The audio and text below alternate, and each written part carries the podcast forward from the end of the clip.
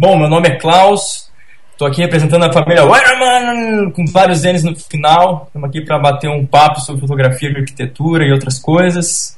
E junto aqui está a Mari, minha esposa, o Pedro, garotão, bebezão, que está sempre em todas.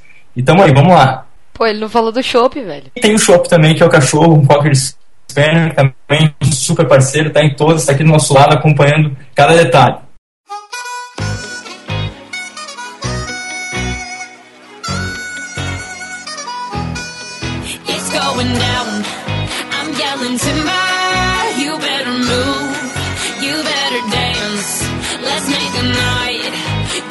Remember. I'll be the one you won't forget.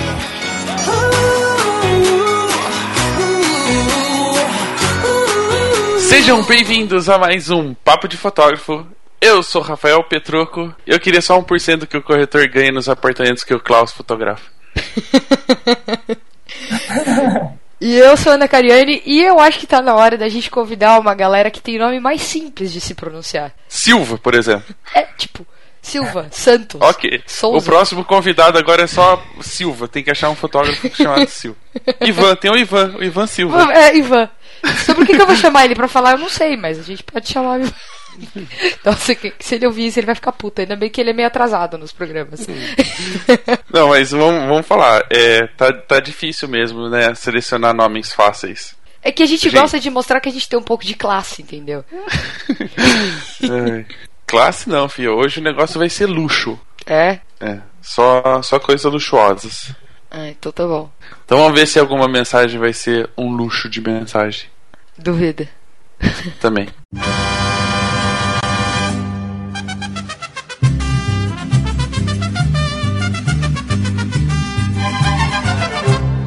Bom, hoje não nós, apesar de falar de números, né, 13 e 45, nós não vamos ficar nessa discussão política e vamos falar apenas da 46. Se você não apertou 46 lá no, na urna eletrônica, você se deu mal, né? É, na verdade, se você votou 46, o seu voto foi nulo. Então. Não, é, se você votou 46, você é uma pessoa inteligente, porque aí você tem um site fácil. Exatamente. Simples e com muitos recursos Baratinho, baratinho, né? É o Bolsa Fotógrafo esse site, na verdade. Sem fazer apologia política de qualquer partido, né? É o Bolsa Fotógrafo. Você tem lá um dinheirinho, pouquinho, põe lá 35 reais por mês, tem um pacotão de coisas para você aproveitar e oferecer para o seu cliente. É, eu incluo nesse pacotão. Eu não, o Miguel incluiu né, no pacote. Você não inclui gente, nada aqui nessa É, a gente não manda nada nesse, nesse, nessa empresa. É, ele incluiu lá no pacote o Index, que é a seleção de fotos do cliente que ele pode escolher para você montar o álbum. Exatamente. E também a galeria do álbum, que você faz o layout, disponibiliza lá o cliente aprova ou não seu layout, faz as observações e você aí faz as alterações necessárias no seu plano de governo, Perfeito. ok? É, tá, tá bem, bem político o programa de hoje, né? Mas é isso. Então, se você quer ser um fotógrafo de sucesso, vai na urna eletrônica 46 graus.com. Só ponto .com. E eu digo mais, viu? Ele pagou pelo merchan uma vez só no programa e na verdade vão ter duas vezes. é, mas isso aí é só para quem ouvir que vai entender. Exato, tem que ouvir até o final. O segundo recadinho nosso também é que está no ar já o nosso fotógrafo secreto. Muito bem, eu quero presente. Para quem não sabe o que é o fotógrafo secreto, a gente fez uma versão do amigo secreto para os fotógrafos, né? Isso. É o e terceiro? Gente... É o terceiro já? Terceira, terceira episódio, não. Terceira temporada. Como é que funciona o papo o papo não, é o fotógrafo secreto. Eu ia falar papo secreto. É, é, pode o, ser também. Eu acabei de falar no é Facebook é que, que eu ranquei 15 minutos de assunto que não tinha nada a ver com o programa. Com então. programa já tem gente pedindo para publicar tudo que tem. Facebook. Esse, esse, é o papo secreto, não é isso que a gente tá. A gente tá falando do fotógrafo secreto. Exatamente. Ok, o fotógrafo secreto é aquela brincadeira de amigo secreto entre fotógrafos, mas como nós é, estamos longes, né, um do outro, não, não podemos encontrar todos pessoalmente, a gente faz via internet, via o site amigosecreto.com.br.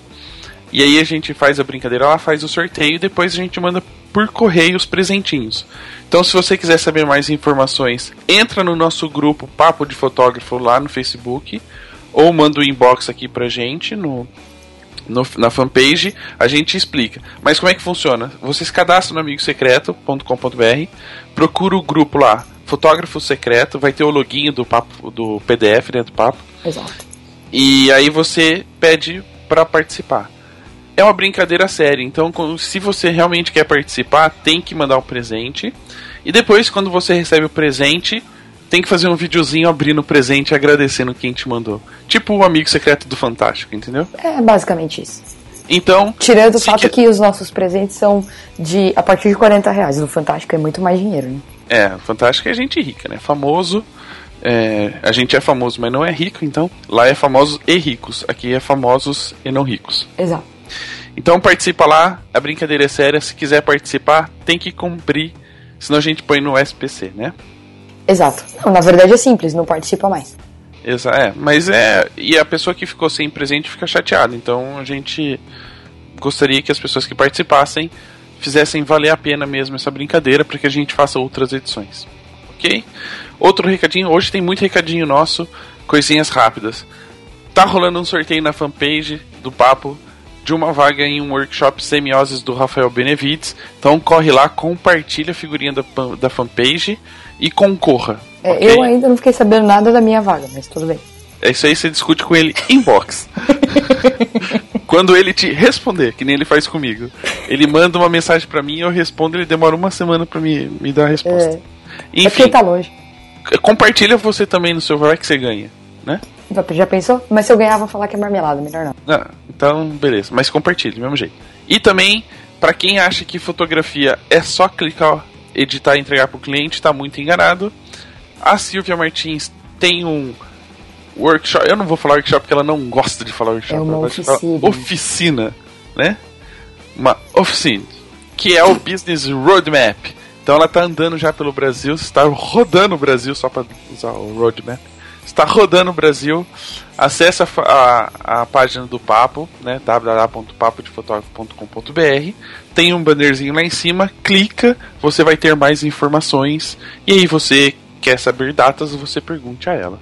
Porque aí quem faz a agenda é ela. Exatamente. Muito bem.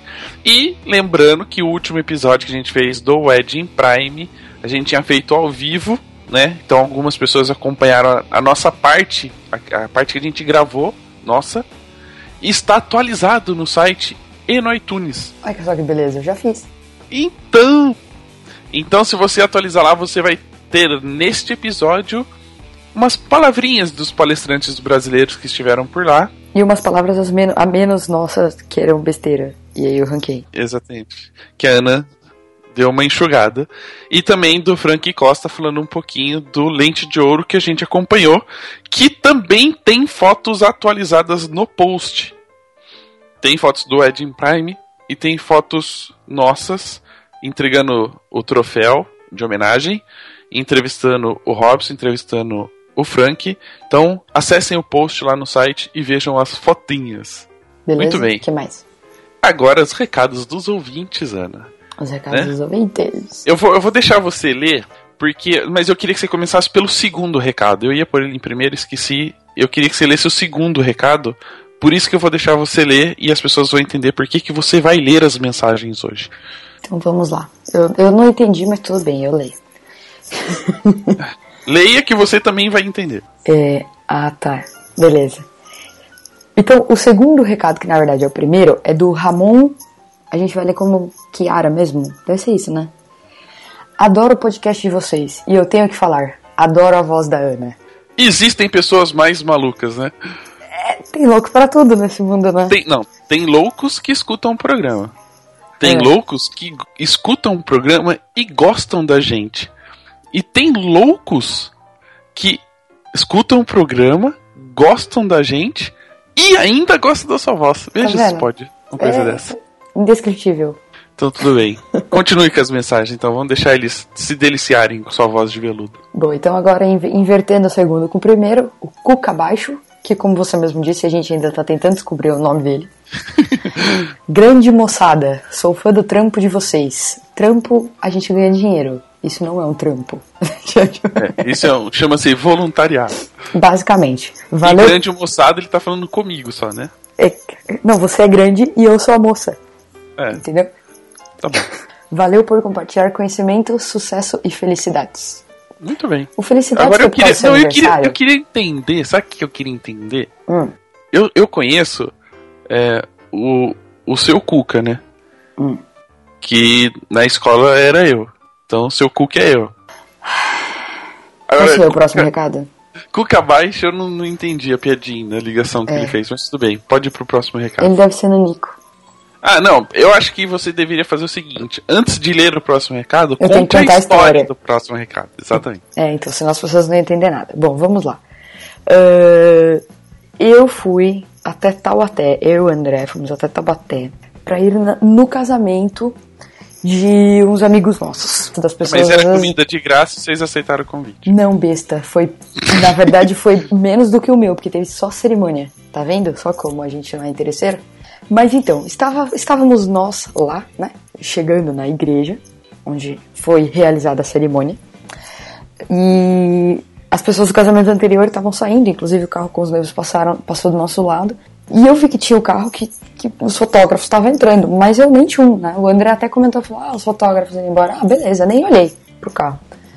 Passei do carro. Quando eu terminei de passar pelo carro, veio uma menina louca. Eu não acredito que você tá aqui. Aí eu fiquei olhando pra cara dela, né? Tipo assim, eu tô aqui porque eu sou convidada de um casamento, né? Não posso. Você é a Ana, não é? Falei, sou. Ela endoidou eu não acredito que não sei o que, você tá aqui. E ela ficou olhando pro André pensando se era o Petroco ou se não era, né? Quase igual, né? Quase igual. Nossa, idênticos. O André falou assim: eu devia ter falado que era. Eu falei: não, você não ia enganar, bobão. Não tem nada a ver um com o outro. Mas eu, eu acho que ela ficou meio estagnada porque ela mandou uma mensagem para mim hoje. E, e aí ela falou: Não, eu tenho que tirar uma foto com você. E ela foi, pediu pra outra menina tirar a foto, postou a foto hoje no Facebook e tal. E aí hoje ela me mandou o inbox é, porque ela não conseguiu falar as coisas que ela queria ter falado. É, acontece isso, né, gente? Ela tinha que fotografar um casal, né? É, não, é assim, quando a gente fica nervoso na frente das pessoas que a gente né, tem uma admiração, tá, a gente não consegue falar as coisas se expressar direito. Então foi isso que aconteceu com ela. ela Leia recado logo. Leia recado. É, aí ela mandou o seguinte: Ana, me desculpe a tietagem toda ontem, eu te assustei. KKK. Mas então, o que eu queria ter falado é que curto demais o PDF. As piadas de vocês me acompanham nas edições, adoro demais. Por isso que falei que parecia que eu já te conhecia. Você e o Rafa são pessoas de luz, de verdade. A gente é de luz, né? A gente trabalha com luz. É, eu não sou de luz, sou de carne e osso. Não, mas a gente trabalha com luz, a luz faz parte da gente. Mas eu não sou de luz. Cala a boca, então. A iniciativa que vocês tiveram com o PDF tenho certeza que diverte e ajuda muita gente, como tem me ajudado em muitas áreas da fotografia e do tratamento com os meus clientes, através das histórias de, das histórias de muita gente que vocês entrevistam. Tem me ajudado a apurar meu olhar para certos detalhes e me ajudado a crescer. Alguém como vocês precisava ter pensado assim. Por isso, toda a minha admiração por vocês dois. Acho o PDF incrivelmente demais. Abriu de uma nova forma o que é a fotografia. Fiquei surpresa demais por essa semana estar pois essa semana estava pensando em ir no Ed Brasil e pensei, putz, imagina o tanto de gente que eu vou poder ver por lá. Aí lembrei do podcast que vocês gravaram no Ed Brasil desse ano e eu fiquei cheia de vontade de ir na época. Enfim, muito obrigada pela atenção de ontem. Bom, a primeira coisa que eu tenho que dizer é compre o seu passaporte para o Brasil. O mais rápido possível, porque é. daqui a pouco sobe o preço. Exatamente. O segundo, se eu não me engano, o segundo lote está acabando. Compra logo. Eu só tenho que agradecer só. Obrigado pelo carinho, obrigado por ter postado a foto. Tá cheio de comentários, cheio de curtidas. Todo mundo achando que eu sou famosa. Em Tabaté, pelo menos, eu acho que eu sou, né? Fia, só um. De, quantas pessoas tinha que fazer? Umas 500. Saiu uma te reconhecer. Você é famosa em Tabaté aonde? Terminou de rir? Terminei. Podemos ir pra entrevista? Podemos. Mas só eu vou avisar. O nome dela é Caroline Gomes, que você esqueceu. Ah, né? é? E, Carolina, muito obrigado. O dia que você ficar rica, lembra da gente. Exatamente. Muito bem. Agora vamos falar com uma pessoa que é muito um puro luxo, né? Diríamos. Sem não ter apartamento chique, pelo menos ele passa um dia lá, né? Ele frequenta muito mais acho que do que a casa ah, dele. É, não, e, mas eu tava pensando nisso hoje, né? Eu acho que eu até escrevi no post isso. Já pensou? Meu, o cara mora num apartamento de 10 milhões, ele mora em um diferente por dia. É muito dinheiro, né? É. Tipo, ele vai em um hoje, né? Passa o dia lá, aí vai para outro de 10 milhões, passa o dia lá. Que vida melhor que essa? Né? É, talvez deve ter alguma melhor do que essa. É. O dono do apartamento, né? É. Só pode. Morar nesses apartamentos sem ser no Brasil, porque eles valem muito mais. É, muito bem. Então, gente, aproveitem o podcast. E se tiverem, no final do podcast, vontade de aprender sobre essa, essa técnica, né? Aprender mais, né? Porque no programa já vai aprender bastante. Sim, sim. Não, a, a, a parte prática eu tô falando. Hum, né? tá. Vai ouvir. Se tiver interesse, dá um toquezinho pra gente. Tem um, uma surpresinha aí. Então tá bom. Ok? Ok. Até mais. Nossa, que retardado.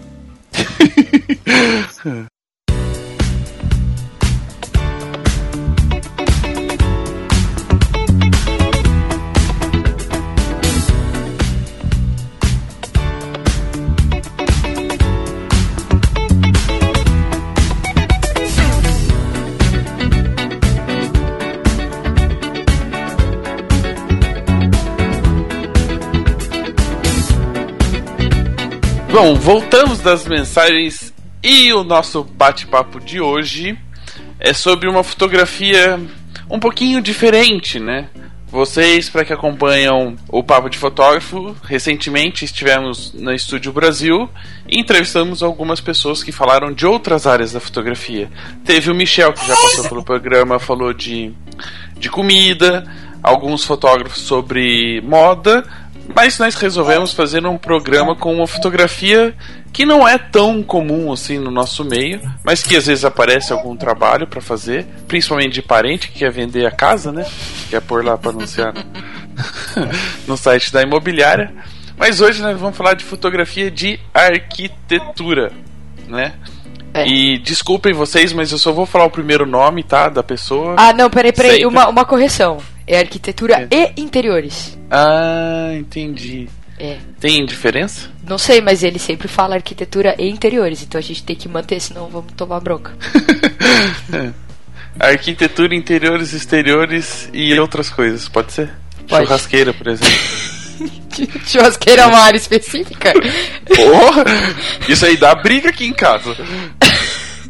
Eu não tenho churrasqueira no meu apartamento, minha sacada não é muito pequena. Tá vendo como é, tem, que ser, tem que ser separado? É externo, é a churrasqueira. Bom, enfim, tirando toda essa questão da churrasqueira, Klaus, seja bem-vindo ao Papo de Fotógrafo. Oh, legal, gente. É um prazer estar aqui com vocês. É, eu também estou em busca de um cliente que queira me dar uma comissão para as fotos. Acho que esse é o, é, o, é o foco, é o alvo. Já pensou?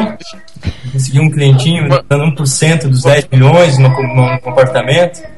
É, vamos, Aí eu consigo ver uma aposentadoria a curto prazo. É, vamos, fazer, vamos fazer uma continha básica então. Vamos lá, um apartamento hoje em média que você fotografa é no valor de 10 milhões? Vou pegar uma média, tá? Vamos pegar 4 milhões, vou pegar HP aqui pra gente calcular no terreno. 4 milhões. Vamos pegar 6%, dá 240 mil. Isso é o que o corretor ganha. É, vamos, vamos, vamos, supor que alguém, genero, alguém generoso, assim, desses 240 mil, dá pra 10% pra gente. São 24 mil, hein? Ah, Caramba, que baba, dinheiro. Né? É. É bom, né? Eu ia gostar. Três vezes por semana, né? Três vezes por semana, 72 por semana, quatro vezes, 278 mil no mês, multiplicar por ano, dá 3 milhões 455. Não, não, não, não, não, peraí. peraí. Não, não, não vai multiplicar por ano. Você aposentar em um ano. Não, você tem que multiplicar por 10, né? Porque esse valor. Aí, Oi? Tem que, multiplicar só por 10 meses. Porque com esse valor aí dá pra tirar 2 é, meses de férias fácil. Né? É. Então, é, vai dar aí mais ou menos 2 milhões e pouco. Ou seja, em um ano de trabalho, aposentado. É, show. Nada, Objetivo de vida agora. Objetivo de vida. Não é conseguir convencer, né? Mas enfim. É. Tem uns amigos meus que falam um sequestro aí. O sequestro? É, é. A, gente, a gente tá brincando com o valor do apartamento, mas a gente ainda vai chegar nesse nível, né? Porque a gente sabe que a história não começou bem com um apartamento de 4 milhões. Não, então, na verdade, a história começou bem diferente, né? Eu queria que você contasse um pouquinho de, da sua formação, né?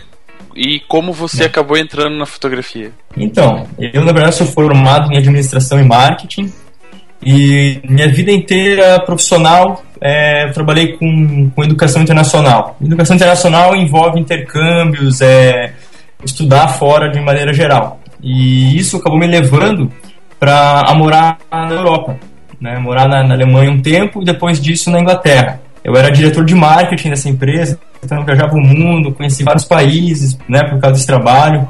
É um trabalho assim maravilhoso, pô, ganhava dinheiro para viajar e conhecer lugares diferentes. Assim, não tem, não tem, não tem o que reclamar, mas chega uma hora que cansa, né? Pô, entrar em avião, ser avião o tempo todo e, acaba, acaba cansando. Aí, nisso, eu tava buscando uma nova, uma nova direção na minha carreira. E procurei até outras opções dentro, dentro desse mercado de, de educação e tal. Não encontrei nada que seria, seria melhor do que eu tinha. Ou seja, tem que regressar na minha carreira.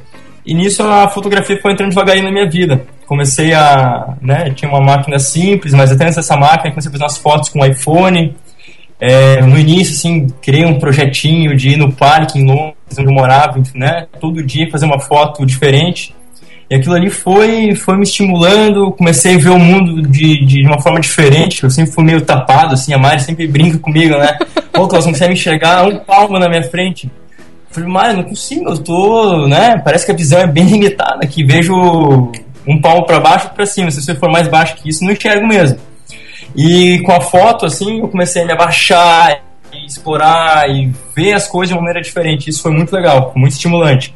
Tão legal que chegou um momento, assim, comecei a pensar, né? Pô, cara, seria legal viver da foto. Imagine que legal viver disso. Acordar de manhã, sair para bater foto, voltar para casa você tem o chefe, você faz os seus horários. Na verdade, tu já estava fazendo isso, né? Antes de é, demissão. É, até mesmo antes de demissão no trabalho, como eu trabalhava sozinho, os meus chefes moravam em outro país, eu, né, às vezes saía eu três horas da tarde. Ele tá tirando foto do Rio, foto por sol. é, tava super empolgado, assim. Tão empolgado que eu olhei pra Mari, assim, estava lá em casa, na televisão, olhei pra ela falei assim, pensei comigo, né? Cara, eu vou falar pra ela o que, que ela acha de a gente ver disso. Daí, né, que me questionei, falei, não, você tá maluco, Cláudio, vai fazer isso? Não faz sentido, né? E, mas o meu impulso foi maior. Olhei pra ela e falei, Mari, quero ver da votografia. Na hora, né, ela veio aquela entortada da esposa. Tá maluco, Klaus, vou sair fora. Se ah, eu isso. falei, vou arrumar minhas malas então, você me é, avisa quanto é, não, não, não, não, não, de brincadeira, assim. Mas lógico que ela tinha razão naquele momento. Imagine é, é, largar tudo, largar uma vida estável, morando em Londres, uma cidade super cara e largar tudo, começar do zero, algo que nem sabe o que, o que você quer naquela, naquela profissão, qual é o mercado, sem ter uma ideia alguma, querer se jogar. Mas enfim, passou uma semana assim, o meu, minha, minha veia de administrador assim foi mais alto, fui lá, escrevi um plano de negócio, tendo várias ideias de como a gente podia fazer aquilo funcionar. A ideia inicial era fotografar casais de viagem em Londres, né? Brasileiros, estrangeiros que estivessem em Londres ou Paris e a gente fazia os ensaios com eles. É, até no início, assim, deu certo, só que daí a gente começou a pensar assim, pô, mas como é que a gente vai chegar até esse cliente? Né? Vamos supor, você fotografa um casal hoje, esse casal volta para o seu país, qual que é a chance de ele indicar para alguém que vai viajar também para aquele lugar? A gente começou a ver algumas umas dificuldades, assim, de, de, de, de a coisa andar, da coisa andar. E aí eu pensei assim, bom, pelo menos eu tenho uma carteira de cliente do meu trabalho anterior que pode abrir algumas portas para a gente ir trabalhando. E esses clientes eram hotéis, eram, eram empresas de, de hospedagem em Londres. E a gente um dia se inscreveu num congresso lá da área, não tinha nada a ver com fotografia. A gente se inscreveu nesse congresso, montou uma mesa lá, botou um banner, fotografia, né? De, a gente estava dando free headshots. É, para atrair o pessoal para nossa mesa, a gente deu é, um retrato de graça para os profissionais. As pessoas vinham fazer um retrato e a gente tentava vender qualquer coisa que eles precisassem com foto. E pô, foi um sucesso, as pessoas curtiram demais a ideia, acharam inovadora a nossa ideia de ficar lá. e ali a gente fechou os primeiros clientes. Tá? E é assim foi. Aí isso foi o início. E, e foi legal assim que logo do início já começou a ter, ter entradas, já começou a equilibrar as nossas contas. Então a coisa deu certo, né? Foi uma coisa louca que acabou dando certo e foi assim que começou. E, e aí, mas assim, depois dessa bronca, esse puxão de orelha que você tomou, né? Uhum. Fala, você tá maluco, a hora que você fizer isso eu vazo. Tá certo? Eu tenho quase certeza que você pensou, é agora, mas tudo bem. É, é minha deixa, é minha deixa, ainda é. bem. É, mas aí como é que você foi se interessando assim pela arquitetura, né? Como é que isso. Você começou a fotografar pessoas, depois fez um evento e, e as pessoas começaram a gostar. Da onde você percebeu que não eram pessoas que era o seu foco? Então, assim, na verdade, a minha decisão de entrar de cabeça na arquitetura ela aconteceu ano passado aqui no Brasil. A gente chegou aqui, a gente identificou várias oportunidades e a gente sabia que a gente tem que decidir por algo, a gente tem que se posicionar. Porque no marketing, assim, né, você aprende que é fundamental se posicionar, criar uma identidade, né, para você se fortalecer. Então não ia, adiantar, não ia ter como, assim, trabalhar em todas as áreas, fazer de tudo, porque esse é um caminho que não dá certo, né, meio que provado, assim. E na cidade que a gente mora, tem muitas construtoras, muitas lojas de decoração, lojas de móveis planejados, muitos hotéis. O mercado é gigante nessa área. E a gente começou a ter muitos clientes logo de cara, assim, nessa, nessa direção. Então a gente viu que ali estava, digamos assim, a grande oportunidade. Então a gente optou por né, se, se, se botar, essa, botar bandeira. essa bandeira no negócio, falar que a gente é especializado, que é isso que a gente faz, que, né, que essa é a nossa especialidade. E assim foi. E cada vez mais a gente foi, foi fortalecendo a, a nossa marca em cima disso. Não quer dizer que a gente não gosta de fazer outras coisas. Na verdade, foi muito difícil tomar essa decisão. Por gostar de fotografar tudo. Né? Gostar de fotografar foto de pessoas, de iluminar, de fazer todas essas coisas. Mas comercialmente a gente teve que tomar essa decisão. E tem valido muito a pena. É, e você teve uma experiência que a gente sabe lá em Londres com essa área, não teve? Pessoal aí. Sim, sim, exatamente. Assim, em Londres, a gente toda a carteira de clientes que eu tinha do meu emprego anterior, né, como falei antes, várias dessas empresas eram hotéis, eram acomodações que precisavam de fotos dos seus negócios. E eram fotos horríveis. Então, a nossa primeira, a primeira estratégia foi chegar para essas pessoas e falar assim: a gente pode melhorar a sua foto. E um cliente nos contratou, o primeiro cliente nos contratou. Até tem uma, uma, uma situação engraçada eu não tinha ainda essa, usado essa técnica de iluminar com vários flashes e tal, mas eu tinha lido num livro assim que uma das estratégias de iluminação era usar os flashes escondidos no, no, na, na, no quadro, assim, né, na foto. Aí eu cheguei para iluminar, para fazer foto desse quarto. Eu olho se tem um abajur. Aí eu pensei assim, cara, que ideia que eu tive, né? Vou colocar um flash no lugar da lâmpada. cara, e o cliente do meu lado, né? Da hora que eu falei pra ele, não, vou botar um flash no lugar da lâmpada do cara. Uau, Klaus, isso é genial! Aí eu coloquei um flash no lugar da lâmpada, já achando assim que ia, acontecer uma mágica, né? Algo incrível acontecer. Aí eu cliquei lá e óbvio, né? Tipo, estourou um flash assim, atrás da abajur, ficou horrível. Aí Aí eu tive que dar uma desbaratinada, assim. Aí né? ele queria olhar atrás da é, câmera. Ele queria olhar atrás da, é, ele queria olhar atrás da câmera, assim. Falei, não, não, James, vamos sintetizar, são muitos, muitas áreas aqui para fotografar, né? Depois você vai ver quando tiver já tratada. Mas foi um desastre a experiência. Mas ele não pediu pra ver a foto depois? Não, depois eu, eu fiz outras fotos, né? Eu fiz sem flash também. Daí eu, eu optei por usar sem flash, né? Foto mais tratada no computador. Não, assim. Daí o Klaus me deu só uma olhada, tipo assim, tira ele daqui, né? Daí a minha, a produção, a minha atividade nova era distrair os clientes que ficavam querendo olhar atrás da câmera. É. Mas foi assim, né? Vivendo e aprendendo. Ali a gente viu que esconder flash dentro do, do, do abajur não funcionava. E, né? Tentativa e erro, né? Tentativa e erro. Foi, a gente foi desenvolvendo essa técnica e depois veio outros clientes, né? Foi dando certo. A gente nunca teve. A gente sempre conseguiu entregar algo satisfatório para os clientes. E isso foi abrindo portas e a gente foi evoluindo a técnica junto com, com essas novas oportunidades. É, mas não teve uma história que você precisava alugar um quarto ou vender um quarto, ah, alguma é? coisa assim? Ah, claro, claro, claro, claro. então, essa história é legal, porque assim, ó, no, eu, eu precisava praticar, a gente aprendeu essa, essa técnica da iluminação, de rebater os flashes no ambiente e tinha que praticar isso, né? Aí eu tive a ideia de, de fotografar um dos nossos um, quartos, um, um dos quartos do nosso, nosso apartamento em Londres e, e colocar na internet para ver como é que aquilo ali ia, que retorno teria, né? Então fui lá, bati as fotos, iluminei, deixei a vista para fora, pô, ficou muito legal assim. E lancei lá no site de aluguel de quarto. Não deu 24 horas, já tinha um cara mandando e-mail, queria saber quanto era, se ele podia ver e tal. E, então você vê, né, que a, a foto, ela realmente destacava, a, ela tinha uma, uma função importante, assim. E, né, e não só desse quarto, depois fiz foto da sala, foto da copa, foto do banheiro, ia fazendo foto eu nunca várias vi vezes. com tantos ângulos na minha vida. É. A, Mari, época, a Mari na época trabalhava numa outra empresa, aí ela chegava em casa, tudo montado na sala, os tripés e tal, passava o dia inteiro em casa fotografando. Aí às vezes enjoava de fazer foto de ambiente, lá fazer uns autorretratos. Ficava viajando, cara. Era treinar, tudo que é forma.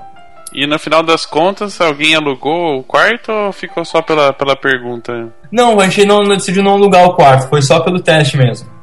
Ficou tão boa a foto que você falou assim: puta, olha o quarto que eu tenho, você acha que eu vou alugar isso aqui? Vou, eu... vou ficar eu mesmo com ele sem pagar. exatamente.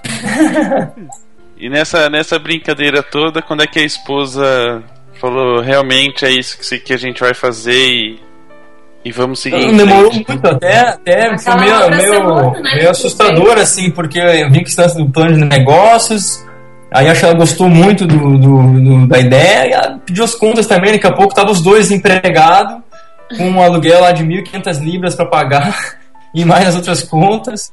Daí, imagine só. Eu saí é... do trabalho antes que você ainda.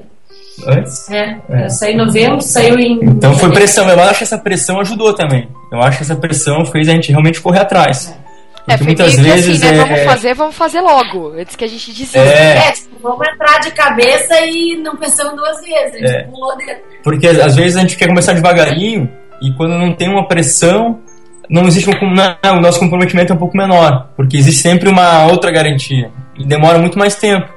Então essa, essa, essa necessidade inicial aí fez com que a gente agilizasse. E eu acho que deu um ano assim até a gente estar tá com, né, com, com, as contas equilibradas, vivendo só da fotografia. Uma coisa que a gente fez legal era se meter em tudo que era evento, né, Klaus? É. Tudo que era coisa que tinha em Londres. Londres tem tudo para todos a qualquer momento, né? E a gente se enfiava nos eventos, assim, tipo, ah, evento beneficente, não sei do que, a gente tava lá. A gente achava que todo lugar poderia achar um cliente potencial. Então, a reunião do clube de tênis, a gente estava lá. Reunião, não sei o que, da igreja tal. A gente estava lá. A gente fazia tudo. Estava em todos os lugares, com cartão de visita, conversava com as pessoas, tentava já identificar se era potencial ou não, se não já mudava de rodinha de conversa, roda de conversa. e assim, a gente Cara, que, que, que nego sem educação, né? Já pensou, ele tá no meio da roda conversando com o cara, ele olha pra ela e fala assim: nah, não é cliente, vira as costas e vai embora, né? Não, e tipo. É, é... Não, escapava com a desculpa, né? Vou pegar um quitutezinho ali, um negocinho ali saia é. fora. E meio, e meio olho no gato, outro no peixe, né? Tá... É, mais ou menos assim. O Klaus só dizia assim: tu vai pra esquerda, eu vou pra direita e a gente se encontra daqui a pouco, né? É. Cara. Era muito cara de pau. Era cara de pau. Mas tem que ser, né? Se é pra dar certo, você tem que tirar meio que pra tudo que é lado. Não digo assim é, em tipo de foto que você faz, mas do cliente, você não desconhece o mercado tem que entrar. É, pelo menos saia conversar com pessoas. Que as pessoas saibam o que você faz. Uma hora dá certo. É verdade. A gente tá também aqui, ó. Faz um ano e meio que nós tá tentando dar certo esse programa e o negócio tá. Pelo tá menos uma coisa. É, tá indo. É, uma coisa a gente tá fazendo certo. A gente, enfim, um monte de evento. Pelo menos isso, é né? É isso aí. É, a prova viva que dá certo aqui, é nós dois, ó. Estamos é. no caminho certo. É. Deixa eu, deixa eu aproveitar um pouquinho o gancho e, e, vou fugir um pouquinho do assunto, mas eu acho importante para quem está ouvindo ter essa, essa ciência da, das coisas, né? É, a gente vê hoje muita, muitas pessoas é, buscando a fotografia como profissão sem planejamento, uhum. né? Acha que fotografia é fácil, comprou uma câmera bacana lá e, e quer sair fotografando. É, como você tem essa, essa coisa do planejamento, porque trabalhou na, na área de marketing, eu não sei se você teria como é, explicar um pouquinho a importância de, de sentar e realmente fazer um planejamento, de pensar que você tem um salário fixo que para você na época era, era ótimo, e, uhum. e ir para um trabalho que ainda não, não você não tem um resultado, não tem né, o fixo, que era a mesma coisa, queria que você contasse, tentasse explicar a importância desse planejamento e como você mais ou menos fez o seu para poder largar um trabalho e ir para o outro, para os ouvintes terem uhum. essa, essa comparação de que a fotografia também não é tão simples assim, só sair fotografando você já tem cliente. Assim, ó, de maneira, vamos simplificar coisas. A primeira coisa que a gente tem que saber é né, quem, quem que é meu cliente? Nem que se chute assim, ah, eu acho que meu cliente pode ser esse, pode ser aquele, pode ser aquele outro. Tá, beleza, você ali definiu um público-alvo. Aí a segunda coisa que tem que saber é como é que você vai chegar até essas pessoas. Né? E além disso, aí, aí isso vai te dar mais ou menos uma, uma. Você vai ter mais ou menos uma ideia de quantas pessoas você espera atingir, mais ou menos como você vai chegar até elas, e nisso você consegue jogá-los numa tabela para você gerar os números. Você precisa saber quantos clientes você precisa ter para pagar suas contas, para sobreviver, contas, precisa né? saber quais são as suas contas, os seus custos, porque muitas vezes a gente age na emoção, ah, vou fazer isso, vai dar muito certo, as pessoas vão me pagar. Cara, elas vão te pagar, mas de repente o, o quanto elas vão te pagar não vai pagar as suas contas. Aí a pessoa faz um mês, dois meses, três meses, quatro meses, daqui a pouco não deu certo, ela nem sabe o porquê. Porque ela via dinheiro entrando na conta, mas saindo mais rápido do que entrava e simplesmente já estava trabalhando, ela estava tendo prejuízo a cada trabalho. Então, entender isso, né, quantas pessoas eu preciso ter, é, como é que eu vou chegar até o meu cliente, entender os meus custos e, e fechar essa equação para ver o que dá no final, é basicamente isso que precisa saber. É matemática básica, na real. Né? Não é uma, não é uma coisa, uma ciência super complicada. Você tem que, lógico, ter a, a capacidade de, de cavocar, assim, de entender a complexidade das coisas. Né? Não adianta assim, ah, meu cliente são as construtoras. Tá, e qual, como é que você vai chegar nas construtoras? Né? Como é que você vai chegar no cara que assina um cheque numa construtora, te contrata? Aí existe um caminho, né? E esse caminho está disposto a percorrer, tem, tem, tem estratégias, quanto tempo vai levar até ter o primeiro cliente? Então essas, essas perguntas que a pessoa tem que saber fazer correr atrás da resposta para ela entender se o negócio é viável ou não. Eu acho que é, essa é, é, a, é, a, é, a, é a base. É, lógico que a gente fala de maneira bem superficial, mas para todo mundo que está começando, eu acho que você pegar um modelo de plano de negócio e responder as perguntas que um plano de, de negócio requer é, é, é o começo. Né? Ali você vai estudar o mercado, vai definir o público-alvo, como é que você vai chegar até ele, vai né, montar toda a tua análise de de custos, enfim, os concorrentes. Você vai estudar todo o mercado. E eu acho que é por aí que você tem que começar. Isso é fundamental para dar certo. E você acha que uma, uma parte, eu não vou dizer sucesso porque pode parecer meio arrogante, né? Sucesso, ah, cara é famoso e tal. É, é. Mas a gente, a gente, só entrevista gente famosa. E com nome difícil. É. Não, é que quando a gente fala, por exemplo, que a gente é famoso, né? As pessoas não acreditam, mas a gente é. A gente é, é famoso. Quando a gente fala que é famoso, eles acham que nós somos ricos, que somos e, arrogantes, etc. Então, quando eu falo sucesso, eu estou falando no sentido de. Hoje você vive da fotografia, tem um, um portfólio é, muito bacana, bem, bem abrangente. É uma referência, né? Fazer par... depois, quando você palestra e de um evento como o Estúdio Brasil, é uma referência. E mas você agrega. Agrega não. Você. Agora eu já me perdi na palavra. Quis me explicar muito. é. Você. Enfim. o sucesso é devido a esse planejamento? Ele não eu quis dizer sucesso e disse sucesso no final. É, é, um, é um pouco de tudo, assim, é o planejamento, é, é o compromisso, é, é ter fé, é, é, um, é um conjunto de coisas. Entendeu? Porque tem horas que você não enxerga, que você não vê para onde ir. Ah, você tem que ter fé, você tem que crer que as coisas vão dar certo, você tem que. Entendeu? Então é um pouco de tudo. Não é, não existe um, um único elemento que vai garantir que as coisas vão dar certo. Você tem que planejar, você tem que se esforçar, você tem que crer no negócio. Eu creio que a postura também, né, que tu toma, que tu tem com relação aos clientes, que hoje em dia, né, muito fotógrafo, assim como tu falou, né, a questão de ser famoso, questão disso. Mas é uma profissão, a arte envolve muito ego, né? Então, tem muito fotógrafo que é ah, my way or the highway, né? Os caras fazem do jeito deles e quer, quer, não quer. Né? E a gente tem um compromisso muito sério com o cliente, sim, e, e, é o que, como eles nos divulgam, né, Klaus? Isso. Então, assim, a questão de entregar fotos em tempo recorde, né, a questão de estar aberto para, se eles quiserem, né, mil e uma coisas além ou diferentes, a gente está sempre reorganizando tudo e fazendo a vontade deles. É, a gente pelo menos ouve é bem, qual que é a necessidade é. do cliente. A gente não, sai dizendo não de cara. Uhum. Porque às vezes a pessoa já sai dizendo não porque é algo que ela nunca fez e nem para para ouvir. Então a gente se coloca sempre no lugar do cliente. O que, que o cara quer? Tem como fazer? Vamos fazer. Por que não? Né? E nunca fechar portas, né? Mas tem, tem muito fotógrafo que a gente vê fechando muita porta, porque, ah, não é do meu jeito. Então a gente acaba ganhando muito cliente assim, eles mesmos né, vão divulgando por esse lado. Então tem toda a questão do nosso planejamento, da nossa organização, mas tem a questão também da nossa forma pessoal, como a gente lida né, com esses clientes. Assim. Então, é, isso, aí. isso é muito sério, principalmente para quem está entrando. Ah, não adianta você ter um, um, um trabalho bonito, é... ou talvez até entregar num tempo recorde, né?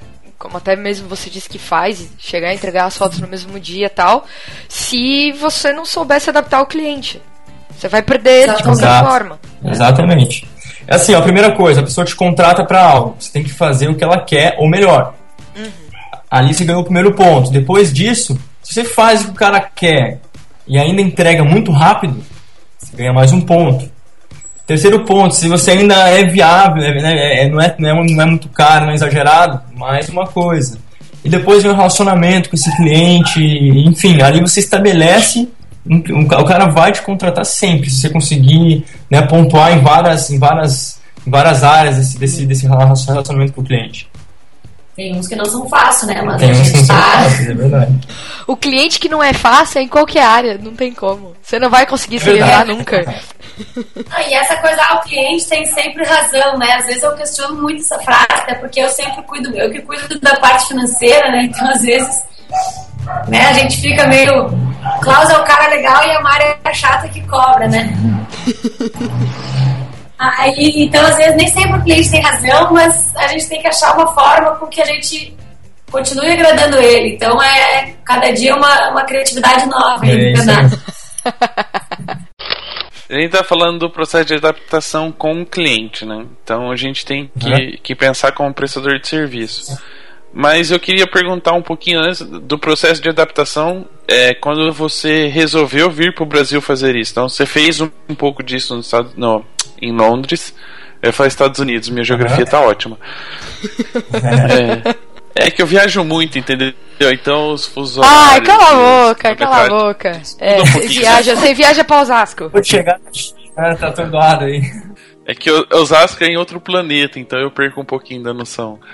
É, como é que foi esse processo de adaptação é, de cliente mesmo, né? Você saiu de Londres, que é um estilo de vida, um, um estilo de uma cultura diferente, e veio para o Brasil fotografar outros, outras, outras coisas que tenham outro tipo de mercado. É, na verdade, assim, a, a adaptação foi muito fácil, porque assim, imagine só, você mora num país, você é estrangeiro. Por mais que você fale o idioma, você não é você não é o inglês, no sentido assim cultural. A pessoa sempre te enxerga como estrangeiro. Então você vencer, você conquistar um, um espaço no outro país é muito mais difícil.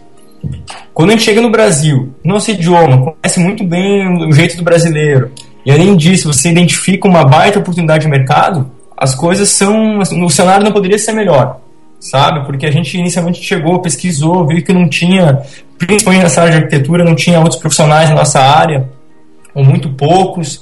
E a gente viu assim, nossa, o mercado é excelente, estamos aqui no Brasil, a gente fala português, né? É, é, a nossa, a nossa cultura, o tipo de humor é o mesmo. É, porque lidar com humor inglês, cara, é, é, é difícil. difícil. entendeu? Para né, pra, o nosso tipo de piada deles é totalmente diferente. Então, essa questão cultural, assim, que é um desafio, e, né, para nós lá, e então a gente conseguiu, fez dar certo lá, porque imagine só quando chega no teu país.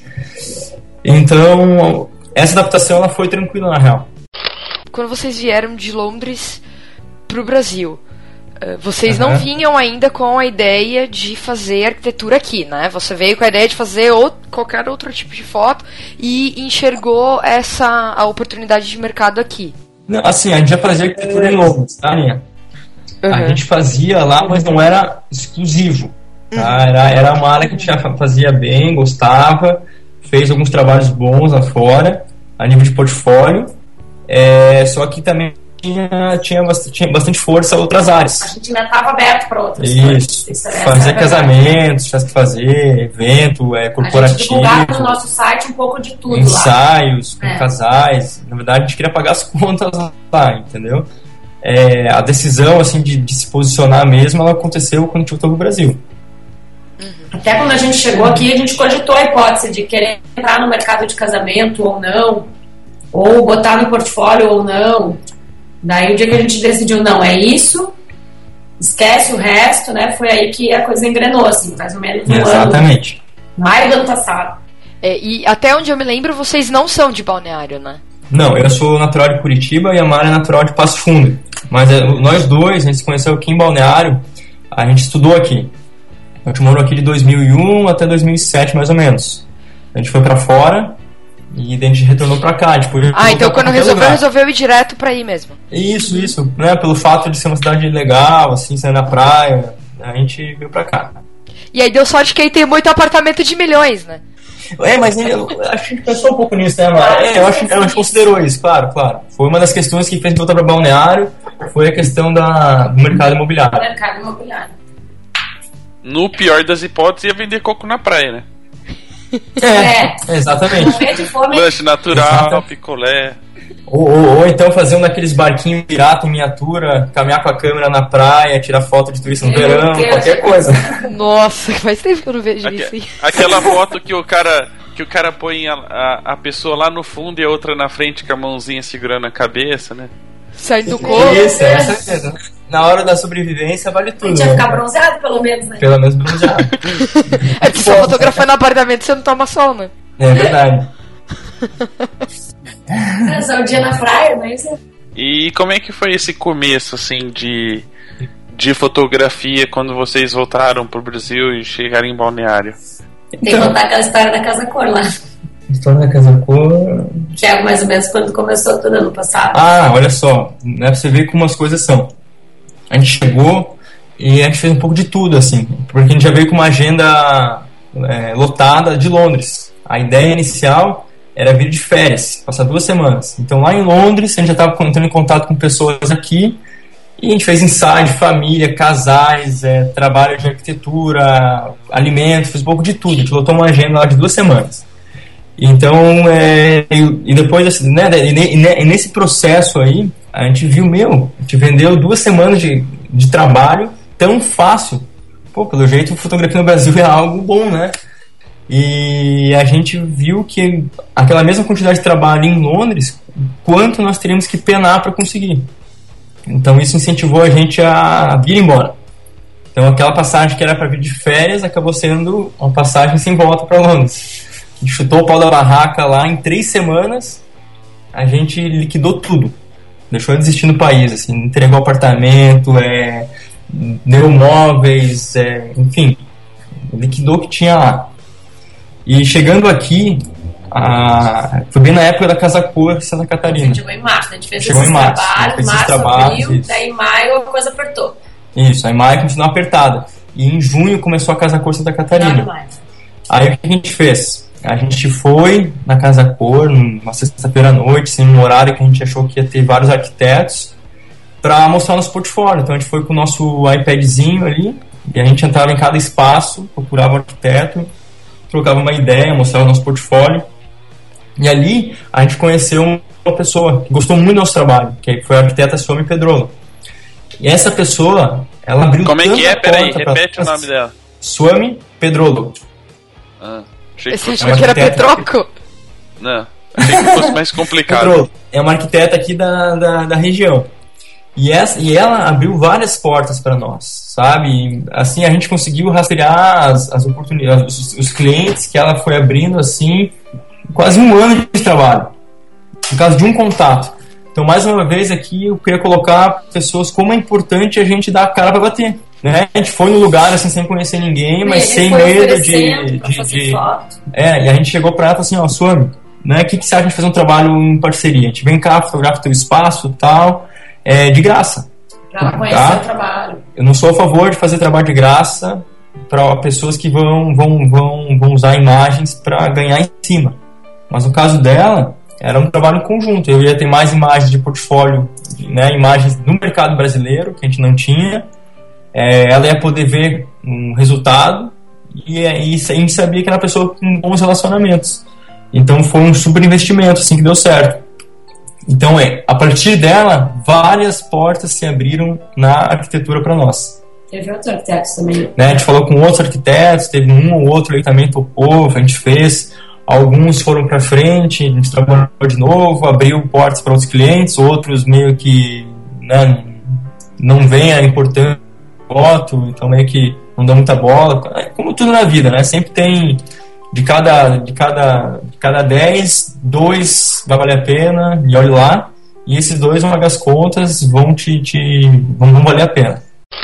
E aí, como é que foi? Assim, eu tenho uma dúvida porque vocês tinham um, um pequeno portfólio, apresentaram para essa arquiteta, ela gostou e, e, fechou uma parceria. Mas como é que foi o processo de você desenvolver a técnica? Você falou que você é um pouquinho autodidata e foi atrás de, de aprender a usar flashes, né? Mas não é tão fácil usar o flash. Como é que você desenvolveu isso não. Eh, durante esse processo de, de parceria? Uhum. Assim, ó, é, em Londres, quando eu tava aprendendo, tudo que eu aprendi na fotografia foi vendo vídeos, é, é, tutoriais, lendo vários livros.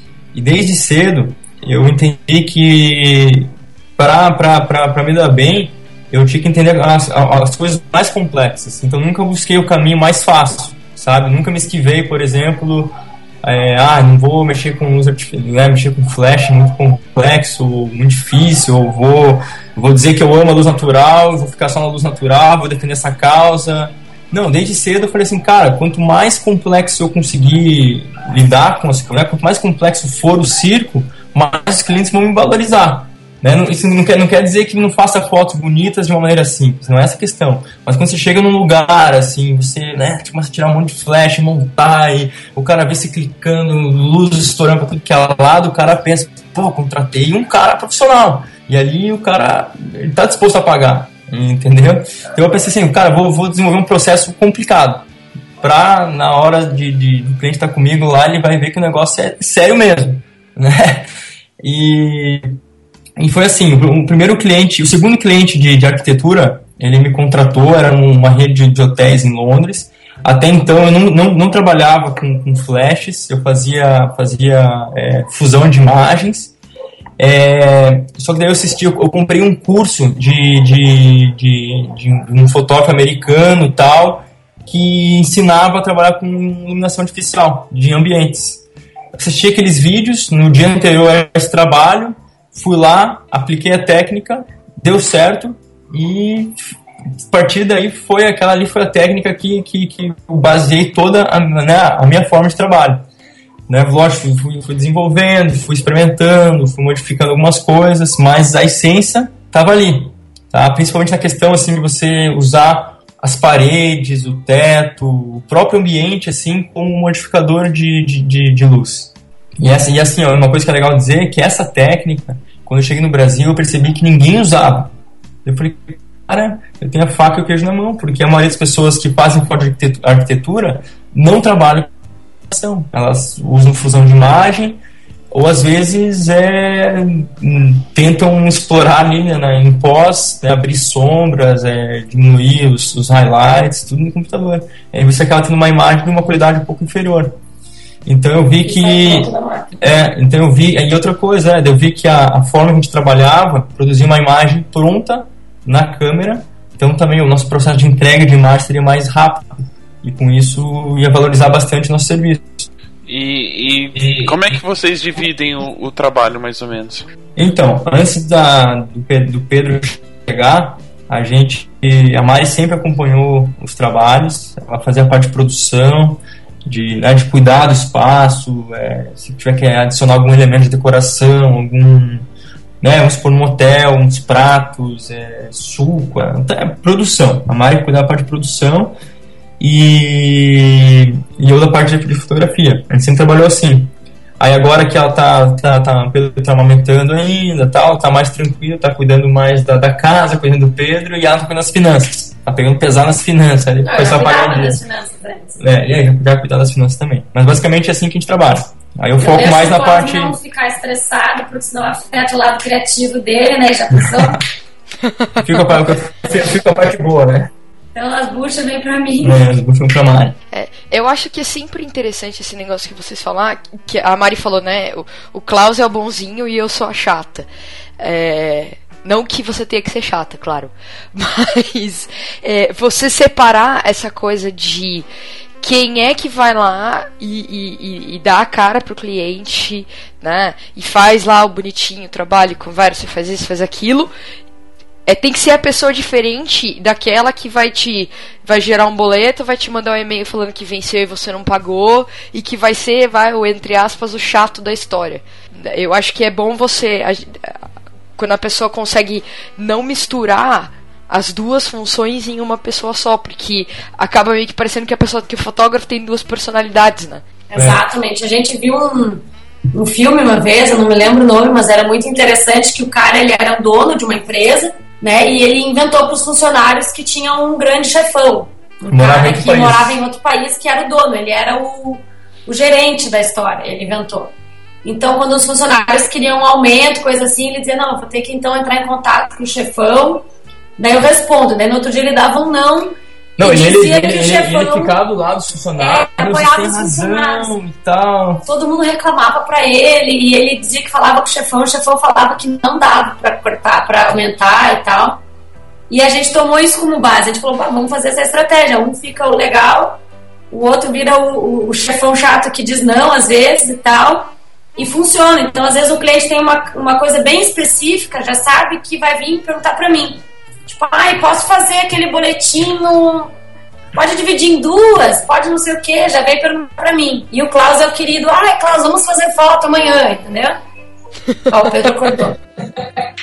Então funciona bem, assim, né? A gente já consegue.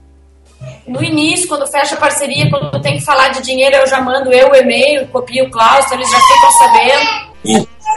Assim, a gente até tenta, até quando possível, assim, a gente vai em reuniões juntos, até né, apresenta a Mari como produtora. É bom estar junto porque ouve né, toda a conversa, a gente chega em casa, dá pra trocar uma ideia, bolar como é que a gente vai fazer. É, então a gente sempre tenta estar junto, assim, sabe? Nas, nas, nas, reuniões, nas produções. Agora um pouco menos, né, por causa do bebê, mas é assim que a gente gosta de trabalhar questão de ser um casal, né, Klaus? É, e, questão, e assim, essa questão da família, né, as pessoas acabam. É, a gente é profissional, né, com certeza, mas esse toque assim, humano, de ser uma família, o Pedro às vezes vai junto nas coisas, é, as pessoas acabam, acabam se identificando, curtindo, né, é muito, muito legal. Eu acho que o bebê ajuda a vender às vezes. Né? É. Você vai lá, fala o valor, a pessoa tá distraída, ah, que bonitinho, não sei o que, claro, claro, tá fechado, ai, que fofo. Entendeu? É. Ou, ou, então assim, cara, acho que vou fechar com esses caras, né? Porque eu sei que fralda é caro, eu sei que as coisinhas é caro, vou, vou, vou, vou ser bom com eles. é, tem esse lado também. A pessoa fica olhando pra, pro Pedrão com cara de Shrek, né? De gato de botas.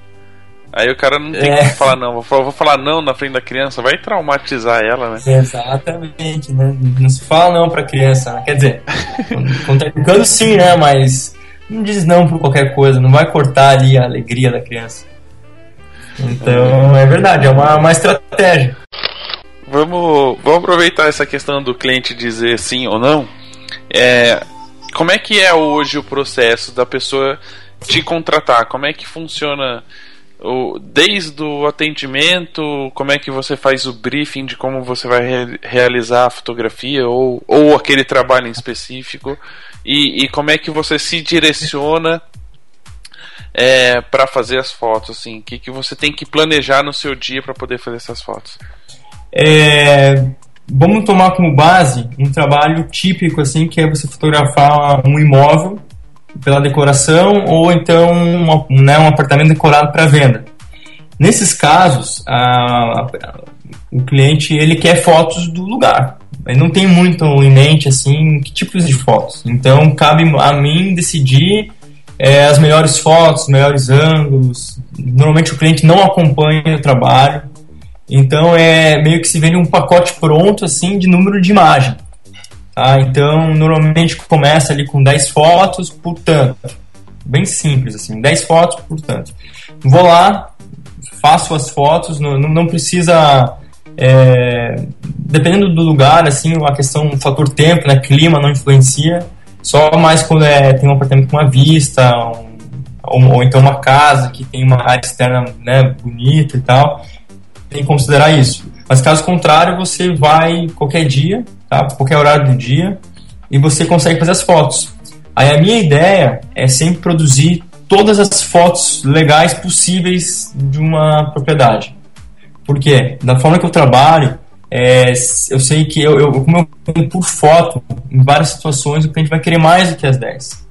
Ele vai ter dificuldade de, de, de escolher, ou ele vai gostar tanto de, das opções que ele acaba comprando mais. Então, é o meu é o investimento que eu faço né, em tempo para tentar dar um, um upgrade nas, nas, nas, vendas. Essa é a estratégia que a gente faz. Mas em termos de briefing, assim, nessa área de arquitetura, assim, não tem muito, não tem muito segredo, não. É mais quando é uma produção específica, vamos supor, fazer imagens para um catálogo é, de um produto que vai estar ambientalizado. Aí tem toda a questão de estudar o produto, como é que você vai iluminar o produto, o melhor ângulo, aí já envolve tentar com o cliente mais calma. Tá? Então varia tá? Qual é o cliente, qual é o propósito da imagem. É, então é mais ou menos assim que funciona. É, e você tem essa coisa que você nem adianta você querer enfeitar muito, porque você não pode descaracterizar o ambiente, né? Então você só é. posiciona os flashes para iluminar e mostrar o que tem, né? Mostrar o que tem de melhor, lógico, dar uma valorizada, mas você não pode descaracterizar, então não pode, não tem muito Exato. que... Quando, quando é para venda, tá? É, existe uma flexibilidade maior, assim, porque se é, se é decorado e é para venda, você pode mudar os objetos de lugar, tentando valorizar um pouco mais as peças, os ambientes, mas quando o foco ali é a decoração, normalmente existe uma pessoa por trás daquele trabalho. É uma pessoa que ela pensou em cada item, a posição tudo mais. Então tem casos assim que se você vai lá e mexe, você vai levar um esporro do, do, do arquiteto por, né, ainda mais assim, o pessoal que é os arquitetos também tem questão do ego, de a minha assinatura no espaço tal. Então você tem que cuidar um pouco assim com relação a isso. Por isso, a melhor maneira nesses casos é você levar junto o arquiteto. Falar assim, ó, vamos juntos fotografar, né, envolve a pessoa no processo, discute aí o melhor ângulo e tal. Aí você evita ter problemas. Quando é para vendas é um pouco mais um pouco mais tranquilo assim. É, vamos só, só tentar situar uh, mais ou menos o seu, o seu trabalho, assim, para as pessoas entenderem. Isso. Hoje, nesse, nesse mercado imobiliário, é, você dividiria em quais nichos, assim, que você fotografa? É, tá, vamos vou, lá. Vou, vou dar um exemplo. Vou... Então tem externa, que é, sei lá, igual a maquete, assim, que você vê o ambiente externo o interior do apartamento na questão de vendas, o interior na questão de decoração. Tem mais algum item? É, olha só, vou, vamos pensar no, no, mercado de arquitetura. Tá? Dentro do, de, de imóveis, você tem a pessoa que está querendo vender. Tá? Eu trabalho, quando é venda, o foco são apartamentos mobiliados. Um apartamento à venda vazio, não tem por que fazer foto, não tem por que contratar um, um fotógrafo é, não, não, faz sentido. Então, a gente está falando de apartamentos decorados que estão à venda.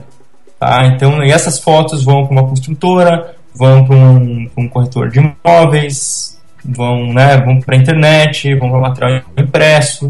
Tem esse público.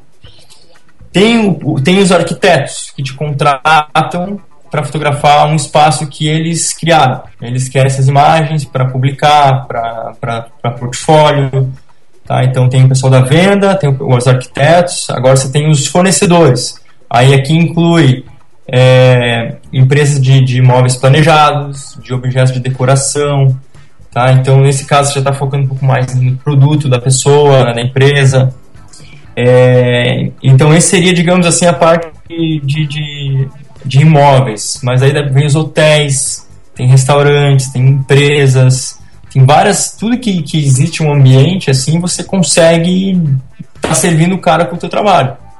Tá? Às vezes ele não sabe disso, mas se você explorar o mercado, assim, você vai ver que você pode estar tá fazendo foto da, da, da, loja do tiozinho da esquina. Né? Ele vai ver, pô, mas seria legal ter umas fotos da minha loja. Essa, essa, essa, basicamente essa é a divisão assim do, dos, dos nichos dentro da arquitetura. E, e, dessas, dessas definições, qual é que hoje você mais atende? Qual que é o mercado que mais te procura? É o mercado imobiliário, tá? Assim, o mais fácil de trabalho tá na parte de, dos apartamentos decorados. E essas fotos, elas acabam servindo vários clientes. O, o mesmo trabalho serve vários clientes. Serve a construtora que decorou aquele apartamento, serve o arquiteto e serve o fornecedor. Tá, esse é o, é, melhor, é o melhor cenário, porque você acaba tendo três clientes em um trabalho. E cada cliente paga separadamente, porque as fotos têm um propósito diferente também. Então, esse para mim é o filé mignon, assim. E às vezes você fala, você fala o fornecedor, mas às vezes pode ter mais de um, né? Mais de um, claro. Vamos supor assim, a, os móveis são de uma empresa, os artigos de decoração são de outros. Às vezes, alguns artigos são de várias empresas. E então você dentro de um ambiente vale a pena você analisar quem, quem é o quem, quem, é, quem está envolvido naquilo ali, na produção daquilo ali. Tem um arquiteto, não tem arquiteto? Qual a empresa? É uma empresa né, de móveis planejados? Você conhece a empresa? Enfim, vale a pena fazer essa análise e algumas vezes até fazer fotos específicas para aquelas pessoas. Né? Às vezes você não foi contratado ainda, mas você chega com as fotos prontas e leva nessa pessoa, olha só, fui fazer foto para tal pessoa, vi que os móveis eram teus, Tá aqui, ó, que é as fotos, entendeu? Então acaba você acaba fazendo uma venda casada aí e valorizando ainda mais o trabalho.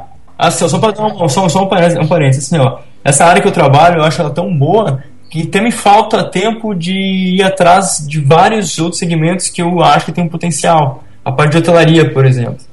Sabe, eu acho que hotel, os hotéis não investem muito em imagens, assim, você vê muita coisa antiga, feia, é, você vê que até mesmo os hotéis assim top não, não tem muitas fotos boas, sabe? E é um mercado que se eu tivesse mais tempo é, é onde eu estaria indo também. Tá? Eu foco mais nessa parte de, de imóveis porque acaba que um cliente ele acaba voltando mês após mês porque sempre tem coisas novas surgindo.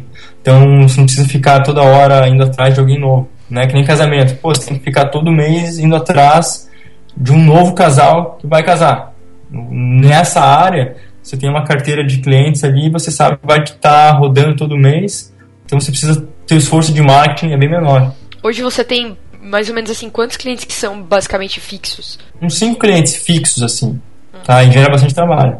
Legal. Tá? Então desses cinco, aí você tem é, sempre tem coisas novas surgindo no mês. Então basicamente isso já já já fecha a tua agenda assim. É, e é aquela coisa assim, né? Tipo assim, um, um, vamos supor que um desses seus clientes fi, fi, fixos. Caramba, tá difícil, hein? É, é, é, uma construtora, tipo, a construtora só vai parar de te dar trabalho se ela falir. Exato, exatamente. Tem uma, uma construtora assim que eu vejo assim, cara, estão prestes a entregar três torres de 30 andares. E pensar que cada apartamento ali, a chance de estar fotografando é grande.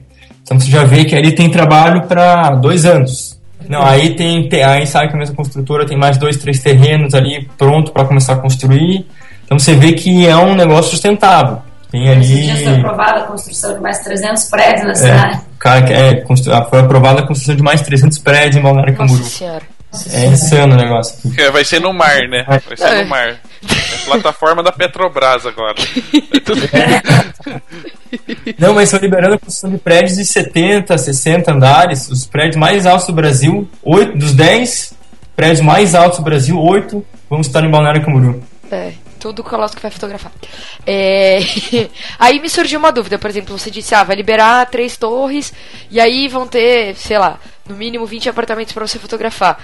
Nesse caso, esses apartamentos são fotografados para quem? É para corretor que o apartamento ele já está todo mobiliado para ser vendido, alguma coisa assim ou não? Então, os nossos clientes, eles decoram a maioria dos apartamentos que eles vendem, a construtora. A construtora tem um departamento de decoração, então eles vendem um produto completo. Ah, tá, legal. Então, nesse caso que é legal, que cada apartamento é um produto. É, porque eles fazem cada, cada um diferente, né? Vai exigir fotos, vai exigir um material de venda específico. Então é uma situação perfeita, né? E tem, e tem outras construtoras que não trabalham com decorados.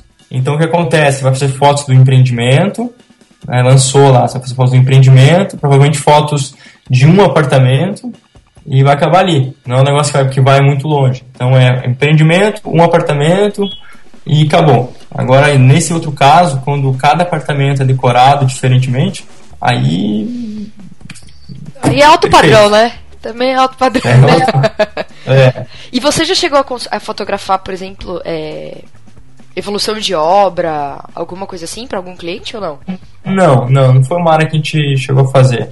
Eu vejo assim, algumas pessoas entraram em contato comigo e tal, que falam assim, ah, sou fotógrafo de arquitetura, faço acompanhamento de obras, até pensei assim, ah, não sabia que tinha gente fazendo isso, mas é uma área que o pessoal faz mesmo. E é uma porta de entrada para você oferecer outros serviços. Vamos supor que você esteja fazendo só isso agora. Pô, já tem um relacionamento estabelecido com, com aquele cliente. Basta você, se você não sabe ainda fotografar interiores, é, né, desenvolver a técnica tal e oferecer isso. Dá tempo antes da obra ficar pronta? Dá tempo antes da obra ficar pronta, é verdade. você tem um bom tempo para estabelecer o um relacionamento com o cliente. É, é verdade. É, eu tive um, eu tive um bom tempo para estabelecer um relacionamento com a MRV. Quando você comprou demoraram, o seu? É, demoraram dois anos para entregar o meu. Haja relacionamento. pra... Haja relacionamento. Mas é, esse tipo de relacionamento é aquele que você não quer ter, né? Tipo, porque só Exatamente. enche o saco. É. E, e falando um pouquinho desse, desses tipos de clientes, eu devo ter falado falando um pouquinho umas 10 vezes já nesse programa, né? Você sempre fala isso. Você fala então, bom. falando você fala bom, um você fala, fala falando um pouquinho, aproveitando que você falou isso, todos os seus jargões. É, eu preciso É bom falando um pouquinho, sempre vai exagerar, né? É. Sempre um pouquinho. então, falando um poucão sobre o assunto, os clientes que você tem, que são de, de diversos requisitos, né? Cada um pede uma coisa. É, uhum. Como é que você faz? Vamos, vamos falar da parte prática agora você, por exemplo, tem que fotografar uma externa. É o mesmo tipo de equipamento que você usa ou tem grandes diferenças assim para para fazer um projeto? E pô, como é que você vai que lente que você vai precisar para fotografar externa de um prédio de 60 andares? Uma 8 é, é verdade, assim, é, só que né, se você usa uma, uma distância focal, é uma 8mm, por exemplo, você vai distorcer muito o, o empreendimento. Então, né, numa parte externa, assim, um prédio muito alto, você tem que se afastar mais, ou até procurar um ponto mais alto, é, um helicóptero, né? Assim, normalmente quando, quando é um grande empreendimento, o, o cliente está disposto a investir o que for, assim, para conseguir a foto ideal. Então, vira e mexe, assim, a gente está tá fazendo os voos de helicóptero, fazendo foto aérea, é, é por aí, tá? Mas a foto externa é bem mais simples do que a interna, porque a externa basicamente é uma foto de paisagem. Basta você fotografar num horário que a luz né, tá, tá, tá, tá legal, vai de manhã cedo, bem no final do dia. É, é, tem uma ideia legal de ângulo, perspectiva, entender o empreendimento, né, o que, que é, o que, que é, o que está sendo vendido ali, quais são os pontos fortes. Então, para você conseguir um ângulo que venha destacar esses elementos, né? vamos supor uma piscina, uma quadra, um bosque, seja lá o que for. É, é basicamente esses são os requisitos da foto externa. Então você basicamente precisa de um tripé e da máquina e uma lente. E a foto interna ela já vai exigir um equipamento de iluminação, caso a pessoa decida trabalhar da forma que eu trabalho, com flashes. E normalmente você vai precisar de no mínimo uns três E se você for perfeccionista, você vai estar tá usando assim 5, 6, até 7 flashes tranquilamente para iluminar um espaço. É, é isso aí. É, o interno, vários flashes e a externa. Tem um fotógrafo, aquele americano lá que usa flash na foto externa também. É, tem um, tem um fotógrafo americano que ele, ele faz uma fusão de imagens e ele sai dando flash em tudo que é canto da imagem, depois ele vai trazendo o Photoshop e tem uma imagem perfeita iluminada. Só que assim, a imagem fica perfeita, maravilhosa. fica maravilhosa. Só que é o tipo de imagem que dificilmente você vai achar o cara disposto a pagar no Brasil. Você não vai, você vai gastar ali seis horas no Photoshop, é, um tempão coletando a, a, as, as imagens. Você tem uma imagem perfeita, mas eu, eu, no meu mercado, pelo menos, eu não consigo ver um cliente pagando quanto vale o trabalho para fazer uma foto como essa. Então, eu acho que vale mais a pena, assim, você é, tentar capturar numa, numa só foto a imagem legal do que você ir para um processo muito complexo e pagar para trabalhar.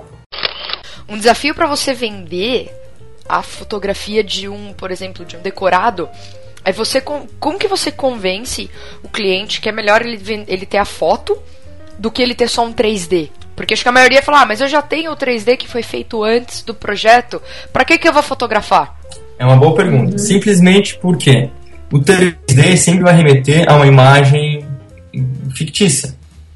Né? Tudo bem que é a imagem de como vai ficar mas não você não tem certeza que é daquele jeito mesmo. E nem sempre sai do jeito E nem sempre sai com, exatamente. É isso aí. Agora, você tem produzir uma foto onde ela é quase tão boa, né? Produzir uma foto que ela, às vezes confundida com 3D e você tem a diferença de falar este lugar nesse exato momento está pronto para ser consumido. É outra coisa entendeu? A pessoa sabe que aquele lugar existe, está pronto, ela pode ir lá, comprar, ver, fazer o que ela quiser e ele é exatamente, exatamente daquele jeito. Aí tá a diferença. Mas uma coisa bem importante que muitas vezes a gente teve que convencer os clientes disso. Né? É, é, a gente sempre diz assim, nos dá 15 minutos sentado frente a frente, né? Porque se é uma conversa por e-mail, coisa assim, a gente não consegue convencer. Então é conversando mesmo no fato que a gente muitas vezes tem que provar que a foto é melhor que o 3D. Porque a cabeça das não, pessoas não, não é, que, não é que é melhor, ela complementa o 3D. Assim, em termos é de marketing para eles, muitas vezes a gente tem que convencer os clientes uhum. disso. Né? Assim, o 3D é fundamental. Né? Antes do, do imóvel ficar pronto, mas, mas depois que ficou pronto, pronto, você pode produzir novas imagens e falar, ó, imagens reais, o empreendimento é assim, o apartamento é assim, entendeu? E as imagens, assim, você consegue criar com qualidade quase igual a 3D. A gente já teve até, a gente até trabalha com uma empresa de 3D, a gente faz trabalhos em parceria, algumas vezes tem que fazer fotos é, né, de, um, de, um, de, um, de uma paisagem, de um terreno, onde o, o empreendimento vai ser é, colocado no 3D. É, e, e, essas pessoas, olhando o nosso portfólio, já comentaram, nossa, tem imagens que parecem 3D. Entendeu?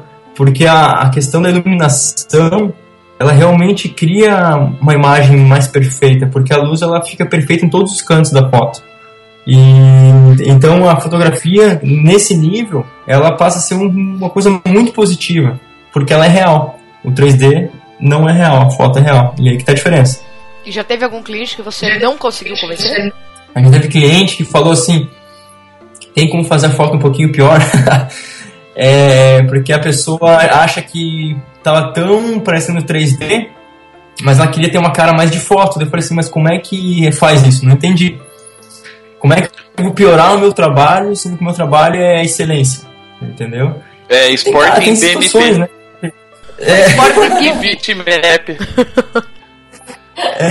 É, é, eu posso, né, sei lá, cara, mas tem, tem, tem, tem, tem umas situações assim que não dá pra entender. Existe a opção de você ter algo excelente, mas porque as pessoas vão falar que tá exagerado, tá muito, tá muito bonito, então dá uma piorada aí para não não vai entender, né? Tem coisas que não faz muito sentido.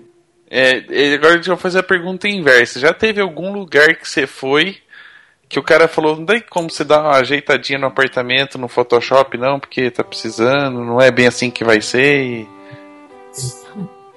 Tem, Tem aquele em Londres, aquele cara que falou: Ah, bota uma vista aí, bonito, né? Ah, sim. pô, o cara era um hotel e ele queria um quarto não tinha visto alguma, assim. Ele falou, ah, mas bota uma vista aí e tal. Cria uma vista, o botão do teu computador, cria uma é, vista ali. É, isso é que mais tem, assim. Não, não, não é exigência de mudar muitas coisas, mas as pessoas sempre. Ou então acham... tem uma coisa rasgada, uma coisa quebrada, deles, ah, isso aí tu ajeita no Photoshop. É. Daí vão passando, daí a gente fala, não, não, não, peraí, peraí, peraí. E sempre com aquela, aquela ideia que Photoshop, Photoshop é, é fácil. Existe um botão para tudo, um né? Clique. Remoção, remoção de, de paisagem, paisagem nova. Clica, foi. Quem dera.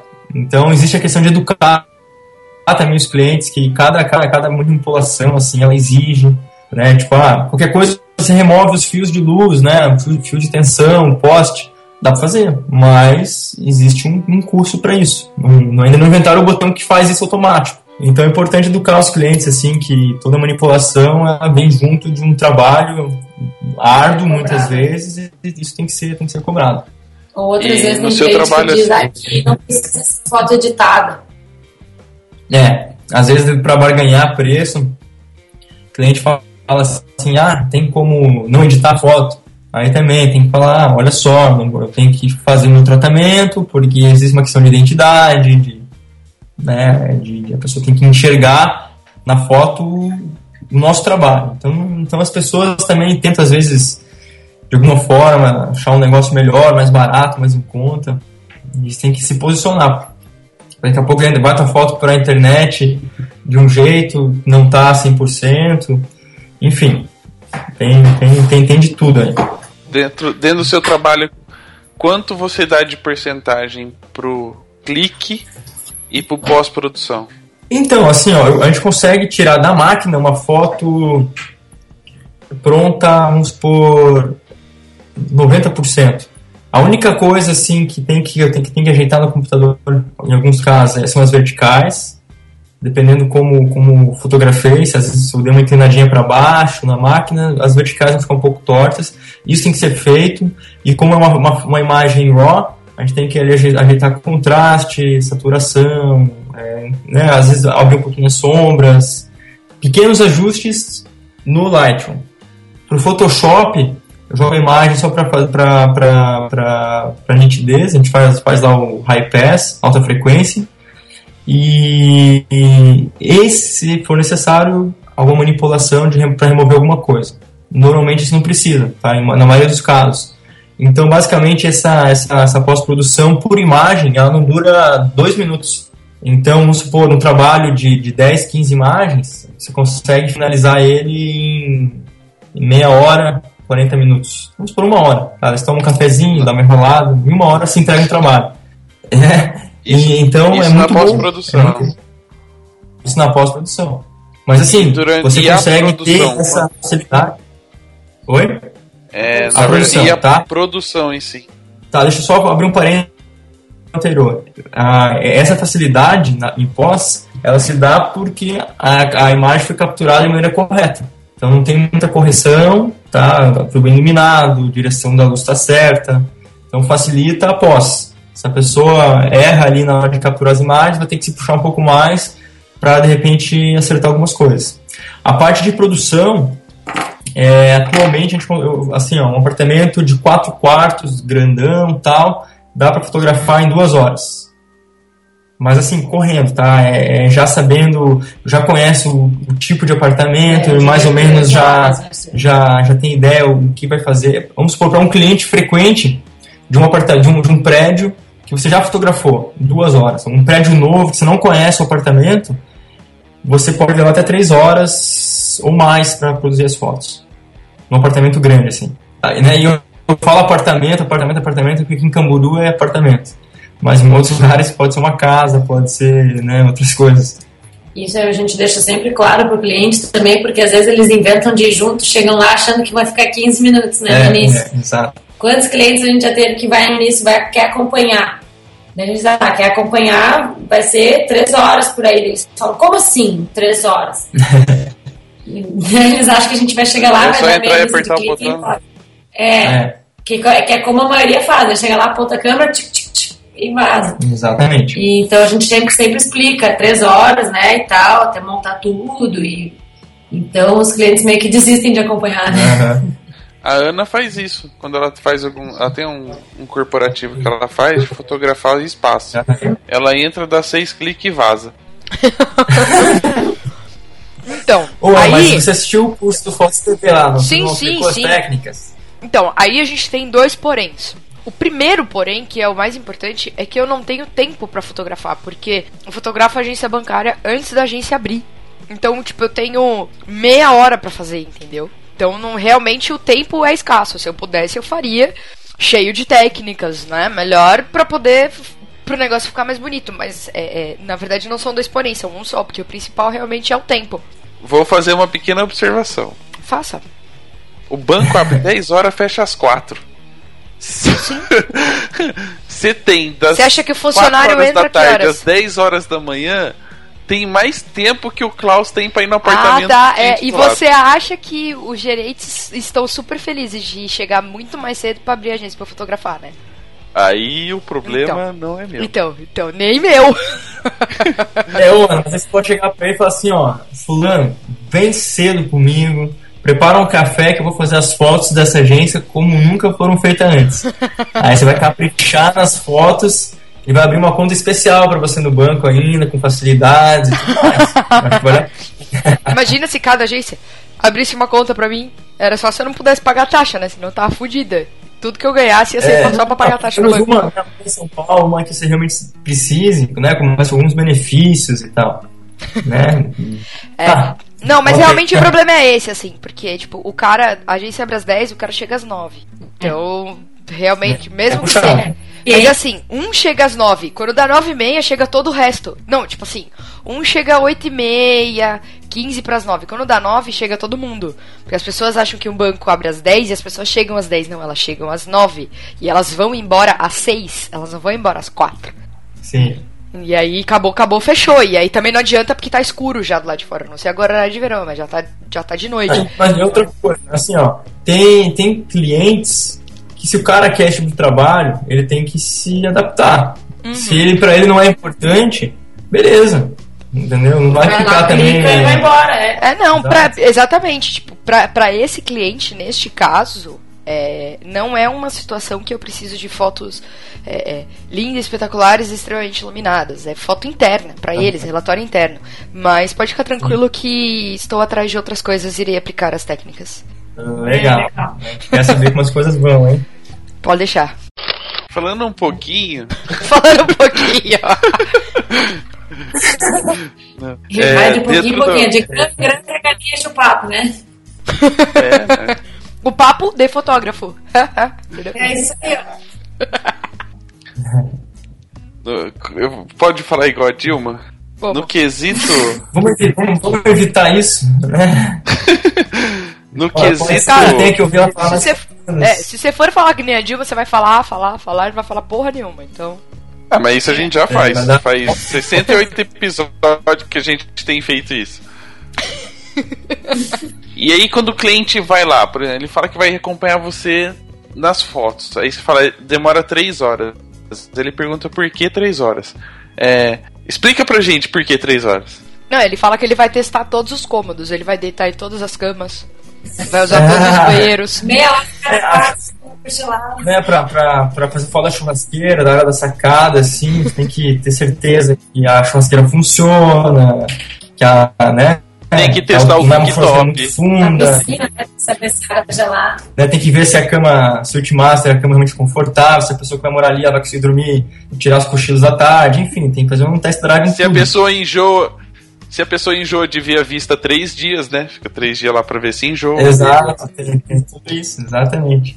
Não, mas assim, ó, falando sério, a, a, demora se dá porque você tem que iluminar cada ambiente. Então, se vamos supor, lá no quarto, você vai clicar, aí você vai ver como é que você tem que iluminar, aí tem que ver as possibilidades, né? Porque às vezes tem, tem uma dificuldade de posicionar a luz porque acaba entrando no, no quadro então você tem que bolar uma estratégia para isso não acontecer. Então você perde um tempo a mais assim por, por ambiente em, em função da luz. E quanto mais maior o ambiente mais complexo, é você chega na sala de estar, chega na sala de jantar, aí você tem lustre, você tem às vezes espelhos, tem alguns elementos assim que, que, que atrapalham um pouco, daí você tem que achar a solução. E, e, e essa, esse processo aí que acaba, acaba aumentando o tempo do, do trabalho. E como é que é o processo de iluminação do ambiente assim? Você chega, olha o ambiente, como é que você faz para planejar o esquema de iluminação desse, desse espaço? Legal. Assim, é, eu normalmente eu, dou, eu, eu ajusto a câmera para a parte mais clara da imagem, vamos supor uma janela ou um lustre, e vou clicar. Obviamente a foto que vai ter vai ser uma foto escura, porque a fotometria está sendo feita para a janela ou para o lustre, para a parte mais clara. Aí eu tenho que compensar essas áreas escuras com, com flashes. E a iluminação, como é que funciona? Eu busco lugares, paredes, teto, algum lugar que eu possa rebater esses flashes, justamente para criar uma chave e preencher um, né, uma área específica. Basicamente a técnica é essa: é você fotometrar para a parte mais clara e aonde vai ter sombra você vai preencher com os flashes. E tem tá, algum... nunca um flash direto de sombra, tá? Sempre rebatido em alguma coisa. Se não tem parede, aí eu uso uma sombrinha, alguma, alguma, algum modificador, mas normalmente você consegue achar achar né, as paredes, teto, teto para fazer esse trabalho. Mas mesmo esses novos estilos de apartamento que a parede nunca é 100% branca, ela tem uma cor ou alguma coisa assim, ou quando tem esses casos você tem que pensar em outra coisa? Quando, não, quando tem esses casos aí você usa um modificador, usa uma sombrinha, tá? Para não, e... não contaminar. E quando o apartamento é igual ao meu, que ou é a sombrinha ou é o flash que você põe dentro do... Não cabe as duas coisas. Não cabe.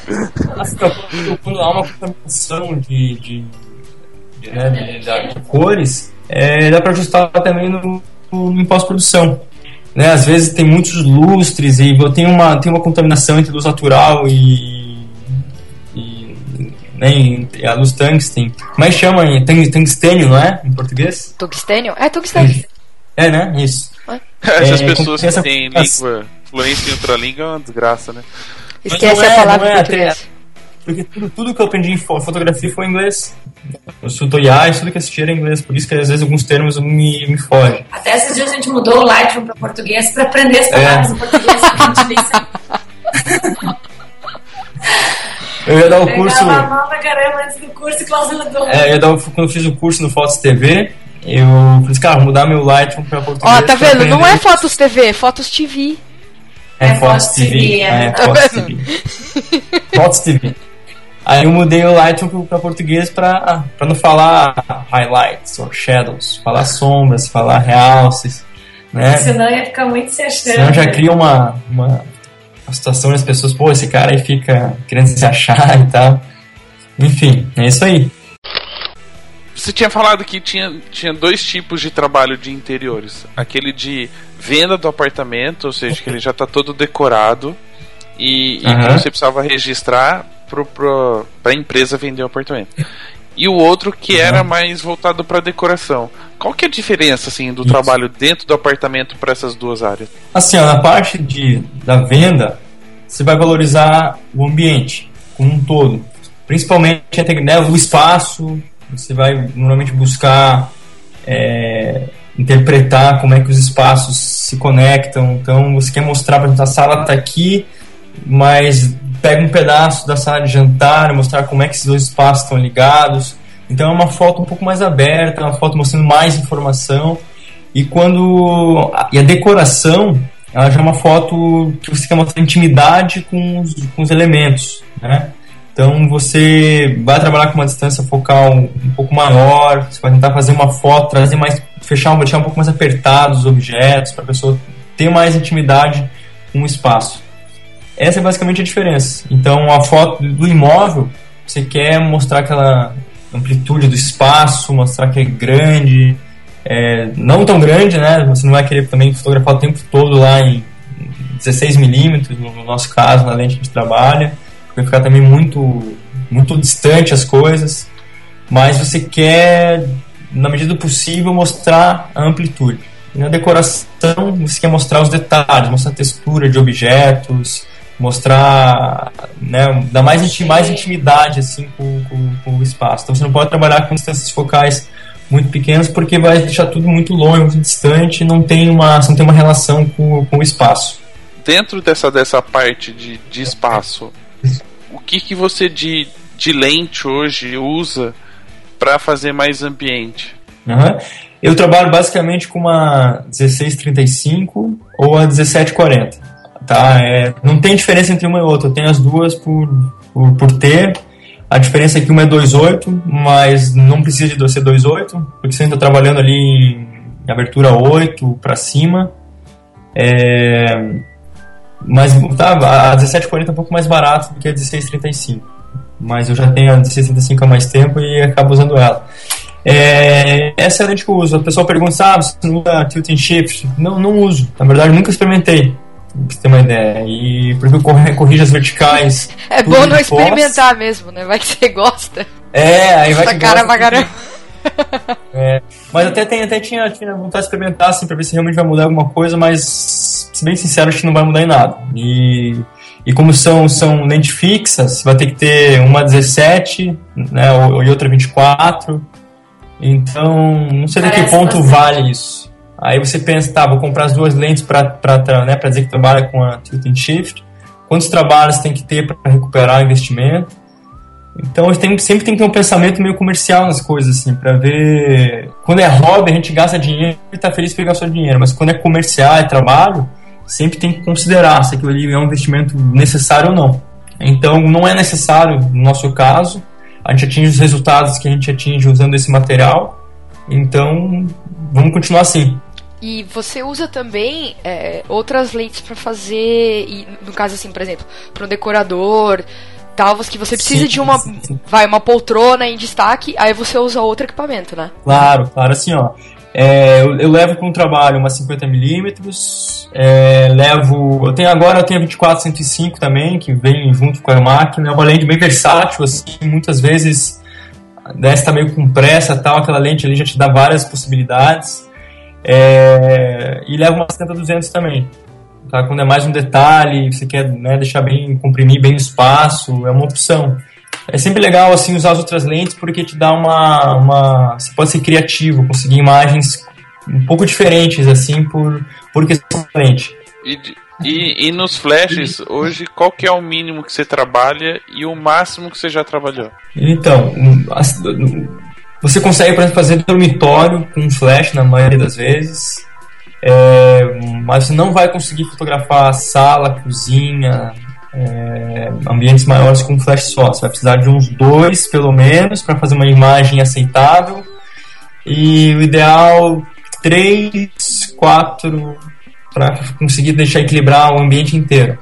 O máximo que eu já fiz num espaço foi, acho que sete flashes mais ou menos. Tá? E, mas assim, dá pra botar, sempre dá pra botar mais, se a pessoa quiser. Mas aí já é muita noia, tem que, tudo tem que estar tá funcionando, não dá pra dar pau nos radinhos que disparam, e enfim. É, né, pra que complicar tanto quando você consegue já uma imagem muito boa com, com menos? Então... Aí uma questão que acho que a galera vai ficar bem é, é, assustada é tipo assim, ah, mas o cara usa ele tem duas lentes, mas ele usa oito flashes. Só que você não usa 600 RT na casa inteira, né? Não, não, de jeito nenhum. Na verdade, assim, eu até tenho, tenho três flashes da Canon, um 500, acho 530 e o 430, né? 580. É, é 580, isso. É, tenho esses flashes mais para usar com outras coisas do que arquitetura. Lógico que eu uso eles com arquitetura, mas o, o razão de ter eles é, é outra. É, tanto é que eu expandi meu kit trazendo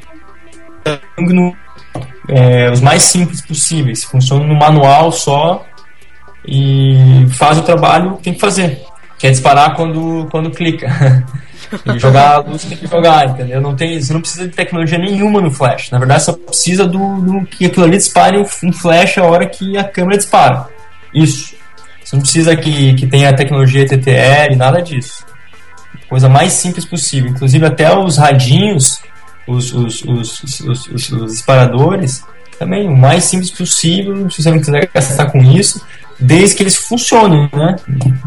Que não seja dois, três cliques, deu pau, você tem que comprar novo. E também, eu tava, usava antes os rádios da, da Pocket Wizard, que são, são, acho que são os melhores do mercado, só que são muito caros. Aí conforme você vai aumentando o teu kit de flashes, você tem que comprar um Pocket Wizard para cada um deles. Caramba, mas foi a falência. Quando mora fora até vai, né? É, Agora, quando mora, mora morando fora até vai, porque lá é bem mais barato. É, então, morando fora você ia ter só 600 RT. É, é, é verdade. É verdade. Aí acabei trocando os meus rádios pelo, pelos rádios da Yungnu também. E funcionam tanto na Canon quanto nos próprios Yungnu. E são simples e funcionam perfeito, nunca deu pau. E custam 40 dólares o par. Exatamente, exatamente. E tem também o sistema de flash da, da Alien Chrome, o Ranger Quadra que é um sistema um pouco mais potente e em alguns casos eu uso eles, porque às vezes o nível de contraste é muito grande, principalmente quando tem incidência do sol no, no ambiente. Aí, para não botar vários flashes para criar aquela potência, eu boto ele de cara assim e já, já consigo equilibrar. Fruto do Joe McNally. É.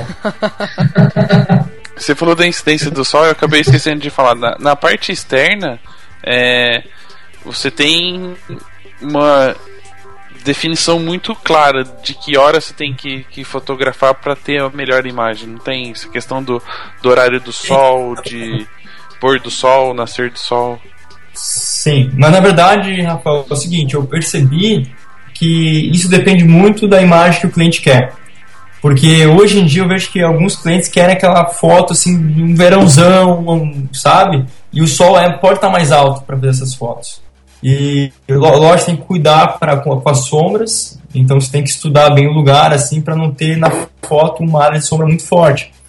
Mas é, em todos os horários é possível você fazer uma imagem, tá? O que vai depender realmente é o, é o que o cliente quer. Lógico que as imagens do amanhecer e do crepúsculo são as imagens mais bonitas, né? as cores são mais vibrantes tudo mais mas tem alguns casos que, né, vamos supor que a tua imagem vá para uma peça publicitária e a comunicação que eles vão ter é de um dia ensolarado, um sol lá em cima. E, né, então a tua foto vai vai estar tá, vai tá alinhado com isso. Mas dentro do apartamento é mais indiferente ainda, né, o horário do sol. Dentro do apartamento é indiferente como assim ó dentro do apartamento a, a, o horário do crepúsculo é legal porque você consegue ter lá fora aquele céu azul forte e tal. Mas se você for deixar para trabalhar só nesse horário é inviável né? Então eu acho que isso é só realmente por parte do cliente. Ah, eu quero que as fotos tenham a vista com o céu né, do anoitecer. Caso contrário eu penso mais na questão de organizar agendas a partir das 10 da manhã, terminar até as 4, 5 e ir para casa. Vou ficar até, até o anoitecer e só para ter uma imagem com céu específico. É, aí é vida boa, né? Ó, tá vendo? Começa às 10. Aí é vida 4, 5 foi para casa, entendeu? É. Isso porque ele não fica o dia inteiro dentro do apartamento só. Você consegue fazer tipo dois por dia? Ou você não arrisca? Se for no mesmo bloco, ele faz. Nossa, eu já fiz três, três apartamentos por dia, mas é, é uma maratona. Chega em casa assim, com o calcanhar arrebentado. É tipo casamento. Uhum. Casamento, mesma coisa. Fica, chega em casa assim, perna dolorida. Morto. E essa questão de você montar, desmontar equipamento é uma coisa cansativa. E como você vai para um outro endereço, tem que guardar tudo, e depois chegar, tirar tudo de novo das malas. Então, acho que esse processo é até mais cansativo do que fazer as fotos em si. Você já fez o cálculo de quanto você anda dentro de um apartamento para fotografar? Já. Deixa, deixa o celular ali com aquele um aplicativo de calcula, né? Pô, dá mais de um quilômetro com certeza. E uma vez que me deixou assustado foi num hotel que deu 5 quilômetros. Caralho. Não, subindo corredor e desce corredor e vai para lá e vai para cá, deu 5 quilômetros. Então, ser fotógrafo de arquitetura mantém o cara né, saudável. É. Mas que elevador salva, né? É, você que pensa. É. Não, mas você sabe que esse negócio que você falou aqui, o que cansa mais é o montar e desmontar equipamento? É tipo trabalhar em São Paulo.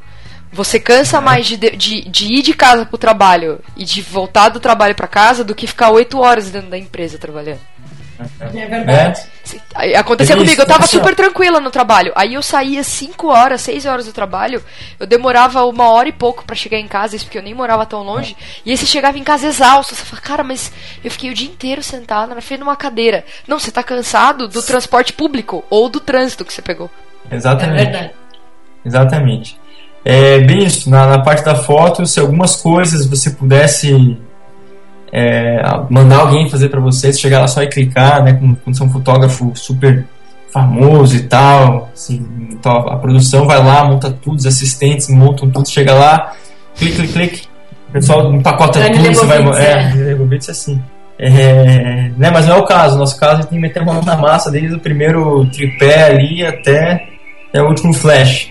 Mas em média a gente não faz mais que dois, né? É, eu tento, tento manter, manter dois apartamentos no máximo por dia trabalhar assim, ó, tranquilo. Chegar, montar, né, ir pra casa mais cedo, tomar um café. E no último tu tá sempre cansado, você vai fazer três, já é, faz as fotos meio correndo. Terceiro, você faz fácil. três, o último apartamento já tá meio. Ah, quer mais ver quarto na tua frente. Só Mas o seu, né? É, só o meu. Mas isso é uma média diária? Você tem todo dia dois para fotografar ou é não, uma média. Não. A média de trabalho, assim, ó, que a gente tem atualmente é uns 10 trabalhos por mês. Tá? É uma média boa. Uma 10 média, clientes. 10, 10, 10 clientes. 10 clientes. Acaba sendo às vezes mais, mais. É mais trabalho. É, às vezes dando um pouquinho mais de 10 trabalhos, tá? É, é uma média boa. E, mas vamos supor assim, tento manter uma média por semana, assim, de uns três trabalhos, saídas, aí você gasta mais uns dois trabalhando. E às vezes é um trabalho, tem que ir umas duas vezes, né? Faz umas fotos um dia, outras no outro. É, acontece isso. Mas esse é, o, esse é o volume mais ou menos assim que a gente tem de trabalho atualmente. E finalizando essa parte de, de serviço, de prestação de serviço, é, a gente tá, você falou muito da venda de fotos, né? Ah, eu vendo é. 10 fotos, 15 fotos. Como é que é o processo de entrega para o cliente? A escolha dele, você escolhe? Como é que funciona a, a parte de venda dessas imagens? Legal, sim. A gente coloca essas fotos numa galeria. A gente fala, eu, eu busco sempre produzir várias opções, porque a nossa estratégia para até para aumentar nossa nossa nossa nossa, nossa receita é vender mais imagens por trabalho.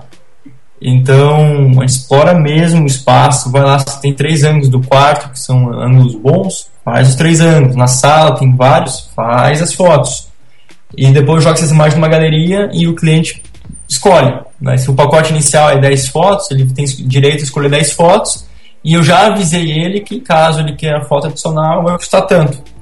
Aí então ele já tem ciência que tem um custo adicional para outras fotos. Então na verdade a estratégia é a seguinte, é você fechar o número de imagens, é, você vai ajustar isso de uma forma que o cliente, né, né às vezes o cara não está muito afim de gastar. Você vende lá um pacote de 5 fotos para ele ele vai achar que, ah, tô pagando, tá muito bom o preço. Só que você sabe que cinco fotos não dá nem pro cheiro. É, não dá, a pessoa vai querer mais, não tem dúvidas. Uhum. Então, só que a pessoa vai gastar depois que ela vê o trabalho pronto. E vai se sentir mais tranquila para isso também. Então, é uma, uma maneira assim de você fechar com o cliente sem fazer com que ele se comprometa muito no começo você cria a necessidade no cliente dele querer mais fotos, né? Porque, tipo, ele pagou, Sim. ele fechou o pacote por 5. Aí você foi lá e mandou 20 para ele. Aí ele começa a olhar e fala, putz, mas esse aqui ficou legal também. Nossa, mas esse aqui eu podia usar para aquilo, né? Então você já cria essa Isso. coisa nele para fazer ele querer comprar mais. Você tem que pensar assim, o cara te contratou para fotografar um, algo. O cara gosta daquilo, caso contrário, ele não queria ter foto daqui, né, do imóvel ou da, do espaço em si. Não ia.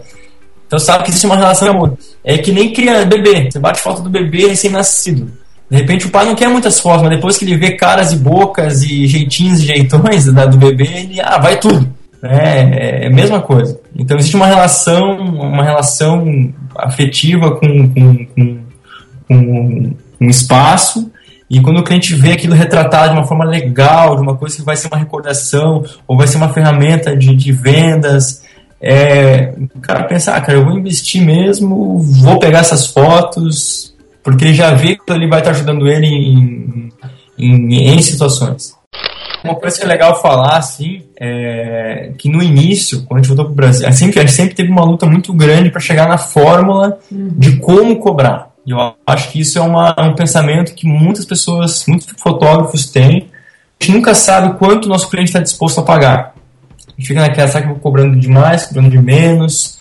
É, e, e, assim, a gente viu que essa forma que a gente chegou, ela funcionou muito bem, porque a gente nunca, a gente não está limitado àquele preço inicial. A gente sabe se a gente caprichar, se a gente mandar bem, existe a chance de a gente duplicar, triplicar o nosso ganho. E principalmente isso, e principalmente isso vai estar atrelado a você trabalhar bem. Então é um motivacional. É que nem trabalhar com comissão. Quando você sabe que se você vender, se você tratar bem o cliente, tem a chance de um algo a mais, você se empenha um pouco mais. Em contrapartida, quando você trabalha com algo fechado, parece que ah, já fechou, já foi, não tem mais chance, né? Tipo, já recebi pelo, que eu, pelo trabalho, então vou fazer de qualquer meio que não vou me puxar nada mais do que o normal para fazer aquilo. E dessa forma, assim, isso motiva a gente a cada, a cada trabalho buscar imagens novas, imagens legais, assim, para tentar sempre estar tá aumentando assim a, na, as vendas na, do, do, nosso trabalho. E isso também não limita o tempo que a gente vai fica no lugar, né? isso, né? Porque é legal. A, é... a, gente não trabalhar por, é, por, por hora, por hora. pacote fechado. Então eu falo sempre, a gente fala para o cliente assim, ó, a gente não, não trabalha por hora porque a gente quer, se for necessário, vir três, quatro dias seguidos no teu apartamento só para ter as melhores imagens, a gente vai fazer isso. É lógico que a gente tem a consciência né? quanto mais. E fazer um churrasco. né? é, é, é isso aí.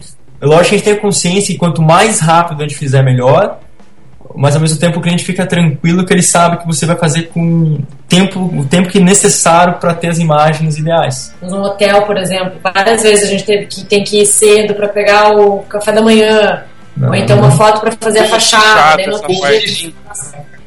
essa parte é sempre muito boa, é. As, é, as fotos de hotel sempre acabam no café da manhã. ou pelo melhor, começa. É. Mas isso envolve vários dias, né? Um dia do sol os quartos, outro dia a piscina.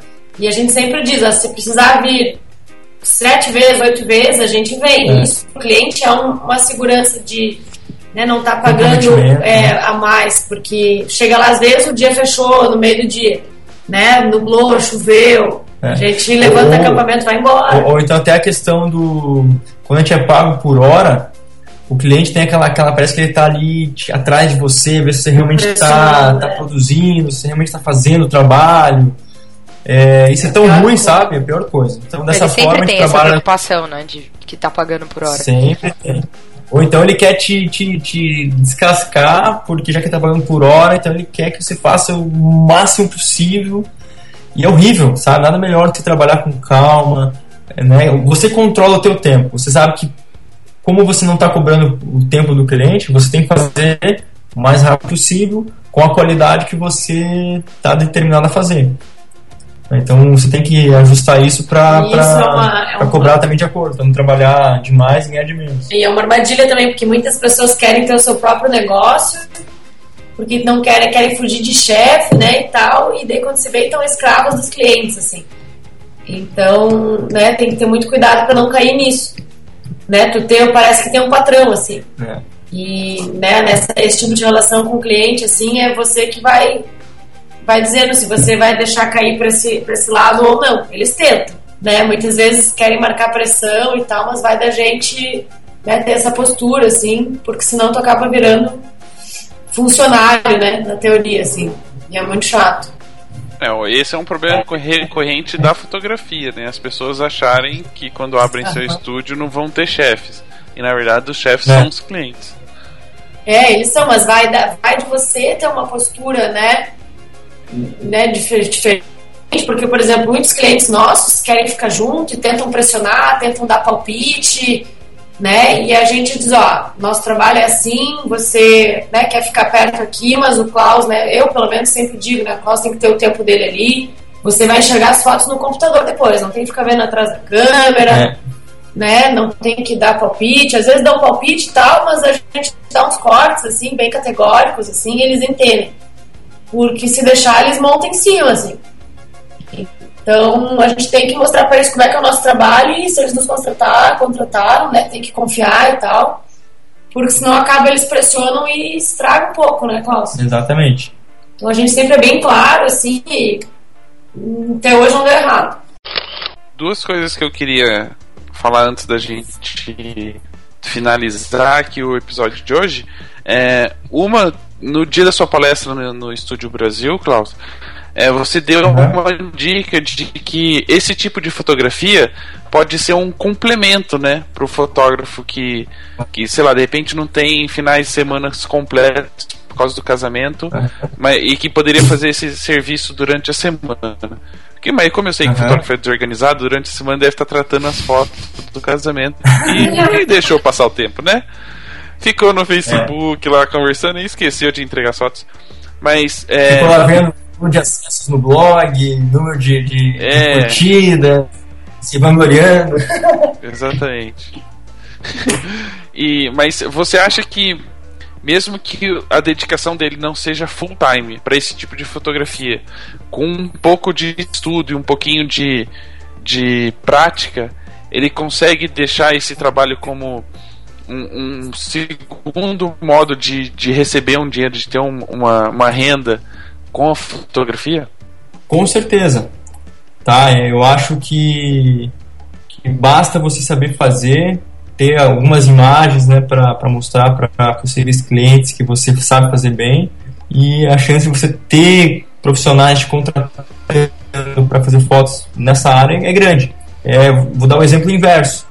Nosso foco é arquitetura e interiores. Tá? É nosso foco, nosso cartão de visita, é o que nosso site mostra mas surgem oportunidades de fazer outros trabalhos, tanto, tanto na área publicitária, como até uma coisinha ou outra na área social, assim, alguns casamentos, a gente faz uns, uns três, quatro anos, assim, de algumas pessoas conhecidas, é, mas sem esforço de ir atrás do cliente, sem esforço de, de, de, criar uma estrutura toda por trás, né, mas a gente só se dedica em saber fazer, saber como as coisas funcionam, saber a técnica, e saber aplicar a técnica e entregar um trabalho legal para o cliente.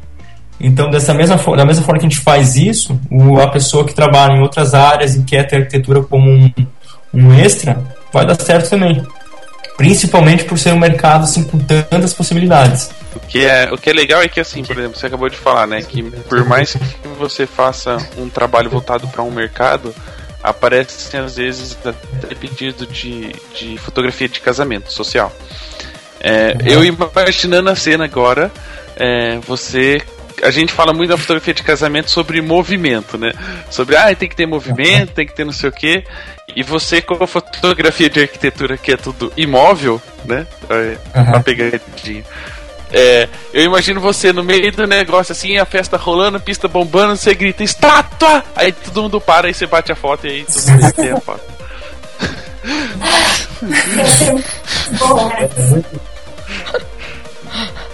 Como é besta, mano. Assim. É, ele só assim, tira ó, foto de imóvel, ele não pode tirar foto de casamento em movimento. Diz assim, para tudo, senão eu vou ficar nervoso. Traz, traz um sofazinho pra foto aí que tá me dando nervoso não ver um artigo de, de decoração. Pergunta pra decoradora se eu posso tirar esse vaso do lugar. Bota, bota uma cadeira de design atrás da, da noiva e do noivo ali, porque não aguento ver eles em pecas. Só tem a foto da igreja, assim, da é. decoração. É, então... O Klaus fica procurando o encaixe da foto e depois manda o casal, né? Ó, encaixa ali, ó. Fica naquele canto ali que eu vou rebater o flash naquela parede e vai pegar no vocês ali. Mas assim, ó, e sabe que a fotografia de arquitetura, ela tem, tem coisas que te, te vão complementar o teu trabalho fazendo casamento ou, ou ensaios, né, de maneira geral porque você desenvolve várias técnicas de iluminação, até mesmo de interpretação de cenário, de, de, né, de como deixar uma, uma, uma composição. Então, basicamente, né, vai estar agregando no teu repertório assim, de, de técnica para estar tá fazendo outros trabalhos. Né? Lógico que você não vai ficar lá, estátua pra galera e todo mundo congelando e tal, mas a parte, que nem, que nem a Anne falou antes, ah, eu vou nesses eventos porque eu sempre belisco ali uma coisinha e outra para aplicar nos, nos meus trabalhos. É isso aí. é, a gente pega um pouco aqui, um pouco lá e vai desenvolvendo nosso algo, algo único, algo, algo exclusivo. E aí que a gente começa a se destacar. Quando a gente junta a técnica de várias pessoas e cria a nossa. Né? A pior coisa é quando a gente só copia de, de uma pessoa específica, quer replicar algo de alguém, aí a gente não se destaca, porque fica uma, uma cópia legítima. É, e outra coisa que eu queria, queria até comentar é, algumas pessoas vão falar assim: Nossa, é muito chato fotografar casa, é tudo parado, tudo. Meu, não tem emoção, não tem relacionamento, não tem nada engraçado, não tem histórias. E a gente sabe que nem sempre é assim, né? Histórias tem algumas. Principalmente com apartamentos inabitáveis. Quer dizer, inabitáveis ainda não habitados. Né? eu queria que você contasse, tem algumas histórias engraçadas que você pode contar pra gente, assim, de, de... Essa é uma história engraçada. Eu já sei uma, já. Depois eu fui pro apartamento e daqui a pouco eu precisava no banheiro. Aí eu fui no banheiro mais simples do apartamento. Só que, cara, descarga, tá, tava entupido o negócio. Meu, imagina só você deixar aquele rastro ali e negócio entupido, quase transbordando. Cara, que situação, mano. Cara, a água quase transbordava, apavorado, cara, porque eu pensei, cara, vai ficar uma, eu sou a última pessoa que entra nesse apartamento. Eles vão saber que fui eu. Cara, eu apertava descarga, aí deixava um tempo, ela fazia umas fotos, eu voltava, a água tinha descido, mas ficava tudo marcado em volta. Aí eu dava mais um dia de descarga, cara. E daí ia, ia em parcelas, assim, sabe? Pequenas parcelas, cara. Então eu fiquei basicamente as três horas, cara, vindo, puxando descarga, cara, e aquele negócio não ia. Daí eu jogava água, Aí tinha um negocinho daquele de, de limpar, limpar. Cara, uma confusão, assim, cara. Mas sabe quando você tá suando frio, cara, pensando, meu, cara, deixar um rastro aqui, vai pegar a mão, o cara vai ficar indignado e é tal. É que nem quando quebra o vaso da mãe, assim, né? Tipo Mas assim, aí você tenta colar é, com, com, com, Aquele vaso chinês, cara, que tu quebrou. Esse foi o apartamento que você mais demorou pra fotografar, né? Com certeza. com certeza. Não, pra fotografar, mais não. Não, é o apartamento que ele ficou mais tempo lá dentro. É né? Mas gastei tempo, né? Indo e vindo, vai lá, bate uma foto, corre lá, ver como é que tá a situação. E vai, bate outra foto e volta lá, sempre esperando que algum milagre vai ter acontecido, né? Que vai ter ido embora, vai estar tá tudo limpo, vai estar tá a porcelana brilhando. É, enfim, mas é. São coisas que você passa, né? Mas Sozinho certo, no lugar. Assim. Deu certo, no final das contas deu certo. Outra vez engraçado foi aquela vez que tu ficou trancado numa sala. É, outra vez tá fazendo foto de, um, de uma área assim do, do, do, do prédio, era uma, uma deseteria. Daqui a pouco a porta travou eu fiquei trancado lá dentro. Não consegui ir embora. Era a porta de cartão, né? É, porta de cartão magnético. E também fiquei trancado lá uma cara, daí levou um tempo, daí veio alguém para socorrer. Umas coisas assim, cara. Não tem, não tem. Aquela do Flash no Abajur também foi engraçado no início. Achando que ia dar atacado, assim, né? Que ia ser reconhecido como gênio da fotografia pelaquela técnica. e foi ridículo o negócio. Já quebrou alguma coisa? É... Não, nunca quebrei nada. Graças a Deus, sempre, sempre, sempre tomo bastante cuidado, assim. Imagina, vai um pouquinho é... mais pra trás, um pouquinho mais pra trás, mete a cotovelada num vaso. É, é assim, ó, é, tem que ter muito cuidado com cada peça de. Pô, às vezes um abajurzinho ali custa 10 mil reais, já pensou se derrubar. Então, sempre tomei muito cuidado com isso. O que mais? Tem mais alguma coisa que se lembra assim? Não. Tem um monte de história, né? Na hora de contar, também. É, é. Mas é mais tranquilo, né? Tipo, ah, é que chato fazer foto de arquitetura. Pô, chato é ficar. Ah, faz assim, faz assado, olha pra lá, olha pra cá, entendeu? Ali o teu cliente tá sempre sorrindo. É. Não, o que eu falo, tá eu falo é assim, eu falo, cara, deve ser legal porque assim, tipo, a cadeira não enche o teu saco, né? Ela não fala assim, Exato. olha, o meu lado direito é melhor, tá? Só te, deixa eu ver como ficou a foto. Tipo, ela não vai é. fazer isso. Vai de novo, é, né? Tira outra. É, tipo, é, não. É, até tá mal acostumado, né? É, tão... Eu gosto de fazer foto de pessoas, mas é, pelo fato de ser uma coisa um pouco mais esporádica, é, quando vai fazer, você faz como um hobby até, assim, porque não é o teu, teu principal trabalho. Então você está mais exposto, você está mais animado, porque até está sendo um pouco da tua rotina, da tua rotina. E por isso acaba até, até, até fazendo um trabalho legal, assim, porque você está super descontraído, você está tá, tá, tá, curtindo junto com o cliente aquele momento. Já não é, não é que nem pessoa que está fazendo foto de pessoas todo dia, cara, em estúdio, ou casamento, todo final de semana, que já virou tão mecânico o negócio que o cara já vai assim, lá, vamos lá, vou fazer tudo de novo. Não, para nós, assim, acaba que fazer foto com, de pessoas é, é, um, é um extra, assim, sabe? E, e, faz sempre com bastante prazer. E às vezes acaba sendo, tipo, um, um retrato do cara que é o dono da construtora que já é teu cliente. Sim, isso acontece bastante. Quando a gente faz foto de restaurantes, acaba, a gente acaba fazendo foto de alimentos também. É, esse trabalho é gostoso, viu? O Michel, né? O Michel deve, não sei por que a gente fala, sabe como que tem por gordinho, né, cara? Porque tá certo que no caso dele é a produção um pouco maior, assim, porque é uma coisa mais profissional. E às vezes a comida é, não é de verdade a comida às vezes não é de verdade, mas muitas vezes a gente fotografa o prato mesmo e olha, cara, a, a, a Mari mesmo, a Mari já sai beliscando o camarão, cara, já sai Não, que você faz, você faz pra não dar tempo de esfriar, né? Então você faz rapidão Eu digo, e já come. Vai rápido que vai esfriar, esse tá muito bom.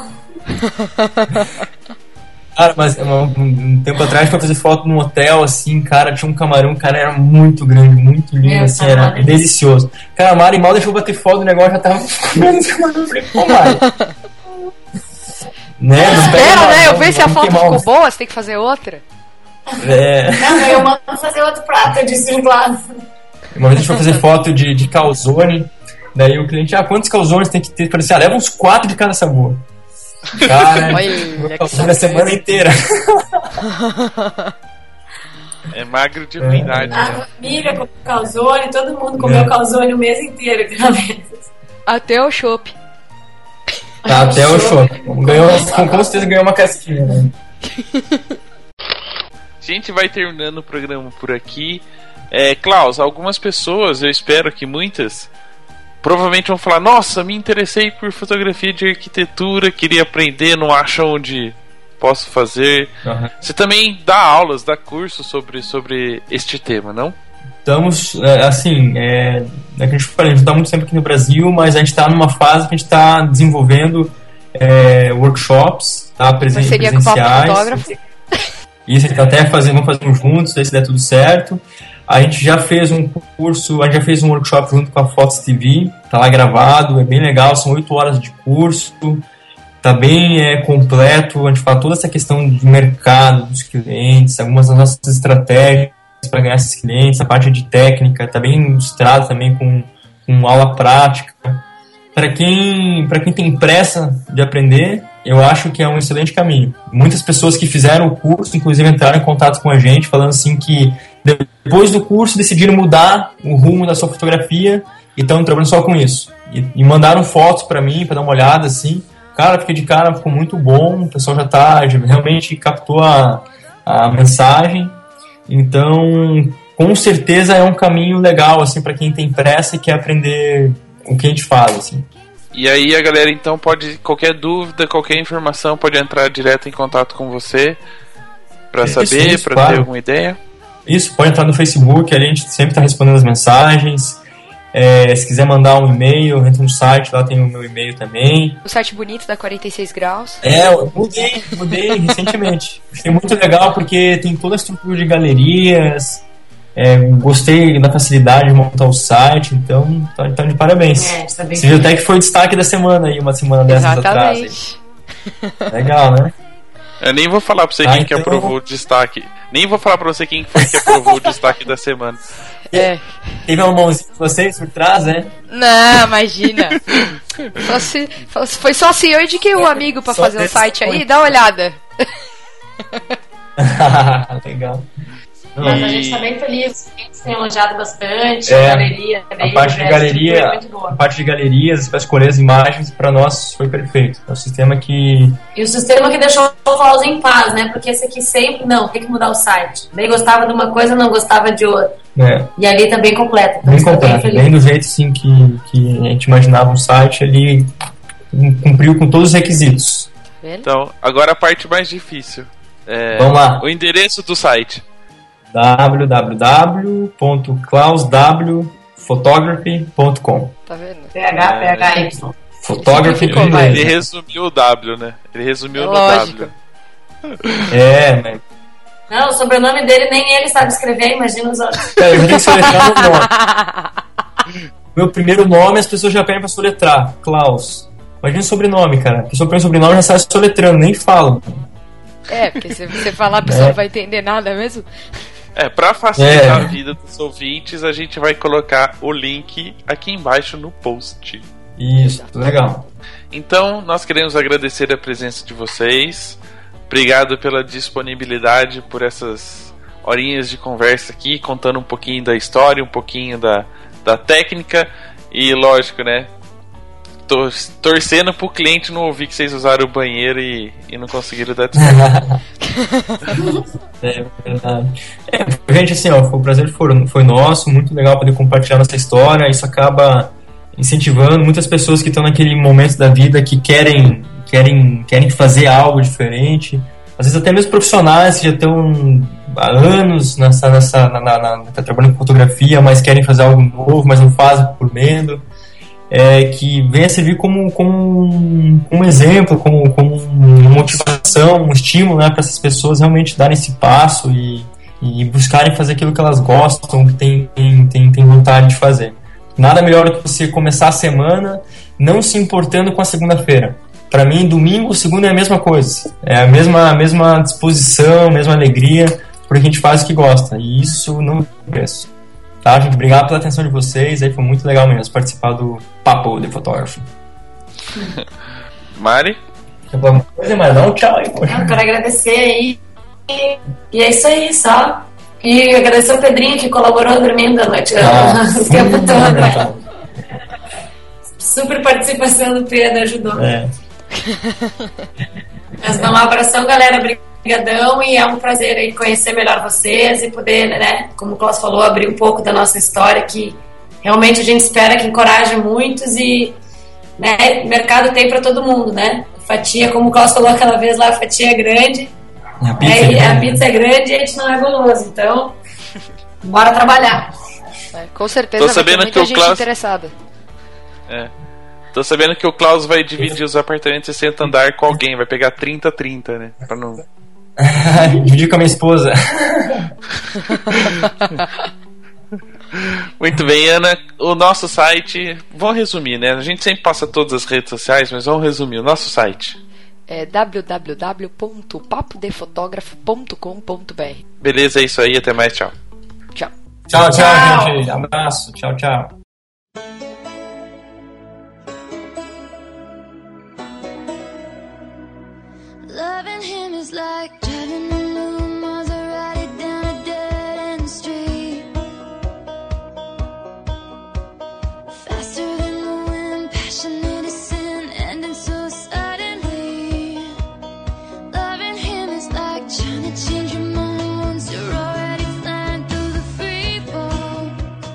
Ó, o alemão chegou aí chegou Mas, de... É, chegou, ele é o chefe de verdade. É o chefão. Deixa eu lá fazer. Continua ali, Cos. Vamos ver se vai. É. Você não consegue vender a casinha desse cachorro maldito, não? Cara, a porta, a Mari abriu a porta de novo aqui. Mas é um cachorrinho chato, hein? Melhorou? É, pelo menos. Ou alguém estrangulou ele ou ele parou, ou sumiu é, mesmo. A porta, aberta, aberta a porta da sacada, por isso.